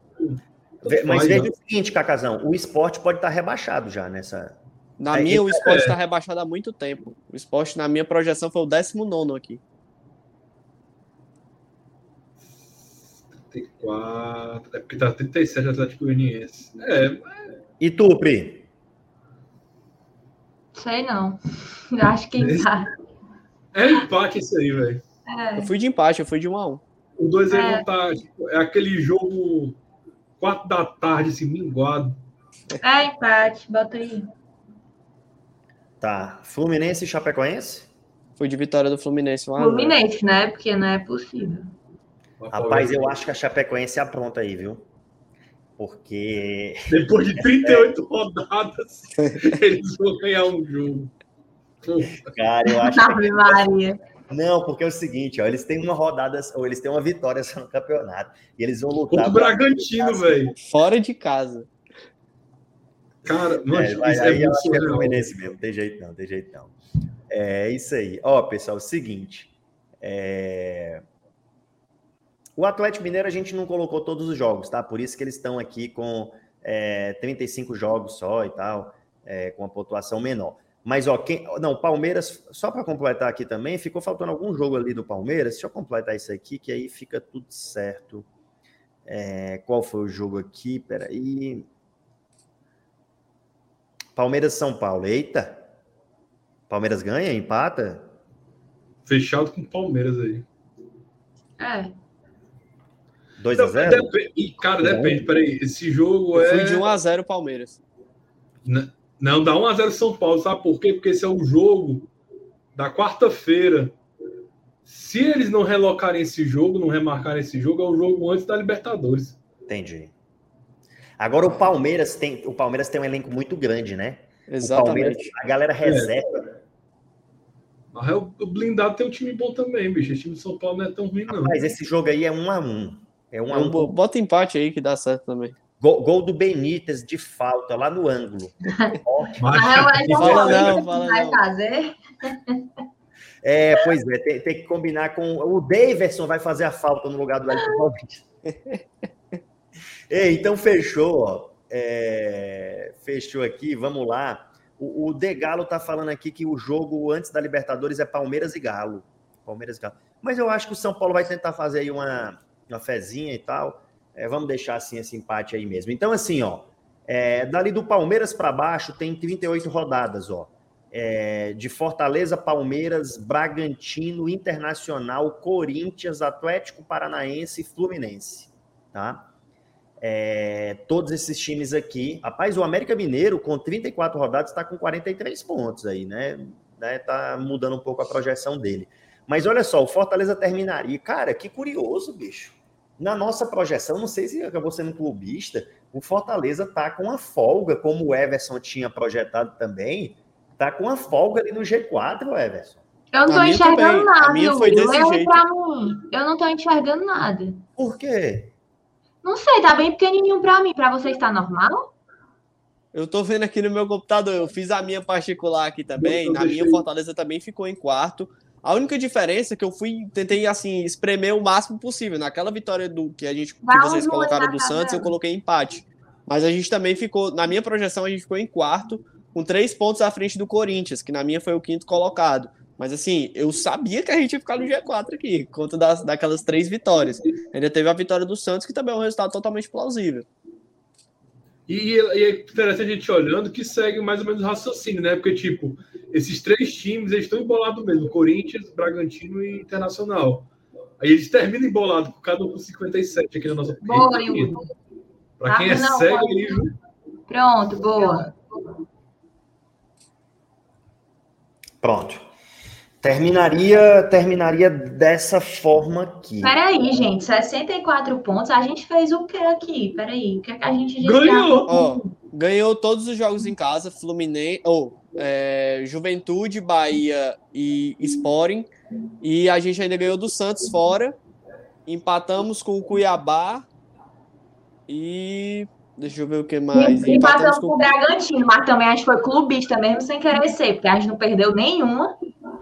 Mas na minha projeção, a gente também não perdeu nenhuma. Eu espremi aqui o máximo possível. Eu não vejo que a Mas, gente gente, perdeu mas se a gente parar pra aqui. analisar, essa tabela do Fortaleza não é difícil, não, esse final. Só o Palmeiras. Mas essa mais tabela foi o que pegou o Fortaleza no primeiro turno. Pior que foi. É, é essa parada aí, né? Mas todos agora- os caminhos levam ao G4, como a Amanda Santiago está falando. Amém. Pronto. Perfeito. Olha, assim, mas se vocês quiserem ser, assim, bem, bem, Bora razo- ajeitar? Se, se vocês quiserem ser bem, bem assim, racionais, a maior chance, vamos, vamos usar a razão, né? Eu quero ganhar, é óbvio, clássico rei, né? Mas Em um clássico rei, estatisticamente falando, a maior probabilidade é um empate. Se você pegar as estatísticas. né? Pois você bota aí o empate do Sporting. Vamos botar aqui Põe. um a um. Põe que a gente toca perde lá, do Bragantino. Só pra Pronto. gente ver como é que fica, tá, galera? Não é que a gente tá querendo isso, não, pelo amor de Deus, porque aí é outra, é outra história.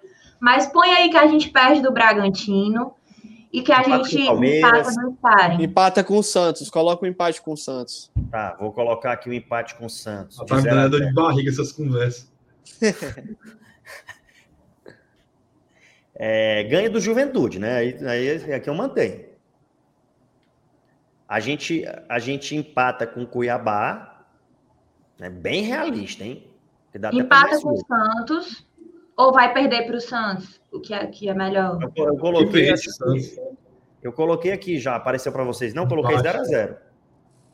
Tá. Na amizade aí, viu? É um ponto pro Santos na amizade aí. Ó, viu? aqui, aqui a gente tá sendo pessimista até, tá? É, Pra mim é uma derrota o empate com o Santos, viu? Eu te falo. Yuri, ó, na Olha aí. minha, se a gente perder pro Bragantino, empatar com o Sporting e empatar com o Santos, a gente ainda fica em quarto e fica com a mesma pontuação do Corinthians, mas na frente por critério de vitória. Acho que assim, no pior dos casos, eu acho que é então todos os, aí caminhos, que a gente tá fazendo.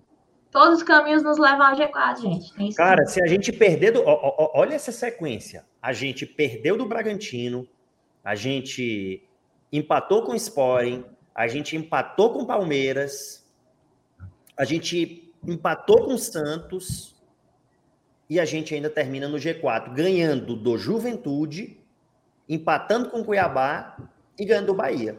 Bota aí que a gente empata do Bahia pra ver uma coisa. Não, empatar vai dar ruim. Empatar, mas aí empatando a gente fica no quinto colocado. A chance de, de, de fase É. de grupo é real também. É, cara, que coisa linda. Mas vou colocar aqui um a um para satisfazer ela. Eu lá. prefiro empatar com o Bahia e ganhar do, do Sporting do que o contrário, mas é só uma preferência minha. E agora, assim, a, a gente termina Quero quinto ganhar do lugar. Sporting, gente. A gente termina em quinto lugar, mas deixa eu falar uma coisa, fica assim, dramático, viu? Que a gente termina em quinto lugar, empatado com o Inter, empatado com o Corinthians. E a gente foi, a gente não foi tão generoso com o Internacional, não, né? Cara, na minha eu fui. E na minha eu fui, eu considerei que eu fui bem generoso com o Internacional e também tô com 57 pontos aqui. Entendi, entendi. A Agora minha eu fui muito generoso com o Corinthians. sete rodadas, só pra eu ver uma coisa. Não, aí, aí é esticado, né? Mas tomara. Olha, né? na minha eu fui muito generoso com o Corinthians. O Corinthians tá com 59 na minha. E eu não fui tão generoso com o Bragantino. O Bragantino tá com 57 aqui. É, É, mas assim, aqui, mim é isso. Pra mim, o, o cenário do Fortaleza é fazer 59 pontos. A galera tava perguntando: ah, quantos pontos o Fortaleza precisa fazer? Gente, 10 pontos. Pra mim é a faixa que a gente tá vendo aqui. Em projeções diferentes, com, com vitórias diferentes da galera até o oitavo colocado, a pontuação mágica assim, pro Fortaleza é 59 pontos. É isso aí, é isso aí. Cara, é, vamos ver aqui como é que a gente foi com o Internacional e com o Corinthians. Olha só, a gente colocou um empate com o Red Bull fora de casa. A gente colocou para o Corinthians um empate com o Juventude fora. A gente colocou para o Internacional vitória contra o Atlético Goianiense. Para o Corinthians, a gente colocou vitória sobre o Grêmio. Internacional vitória contra o Santos. Para o Corinthians, empate com o CAP. É, Corinthians empatando fora de casa com o Sporting. O, Flu- o Internacional aqui está empatando com o Fluminense o fora. É, Corinthians ganhando um clássico do Santos, né? É, o O Internacional Inter empatando com o o Flamengo. Flamengo, jogo aí que é muito brigado, mordido, é plausível mesmo. Internacional empatando fora de casa com o Cuiabá, que é um resultado que ele pode beliscar diferente. Que eu, né, sendo, sendo- tentando ser otimista pro lado do Internacional. E o Corinthians, cadê o Corinthians? É, perdendo Flamengo, o Flamengo. Flamengo. Ei, o Hélio tá falando aqui, gente.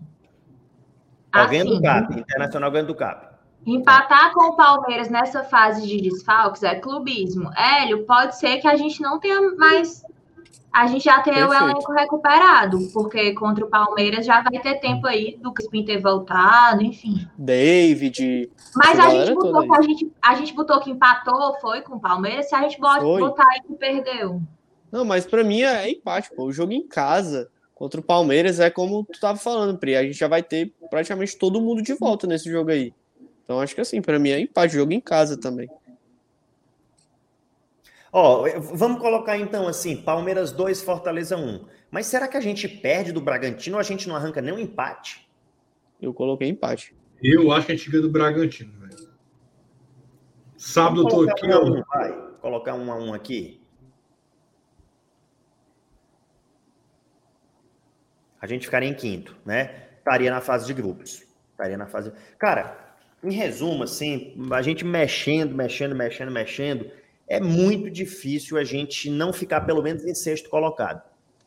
Claro, se a gente perde o jogo do Bragantino nessa projeção pessimista é, ao extremo, o Bragantino passaria da gente, né? É, e na verdade o Internacional, né? Só que aí, digamos que a gente, pô, a gente perdeu bastante, empatou bastante, a gente ficaria em sétimo.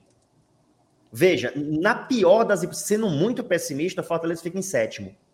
Se o Atlético Paranaense não ganhar as Copas, é, o G4 vira G7. Então ainda tem, né, sendo muito pessimista, ainda tem uma válvula de escape.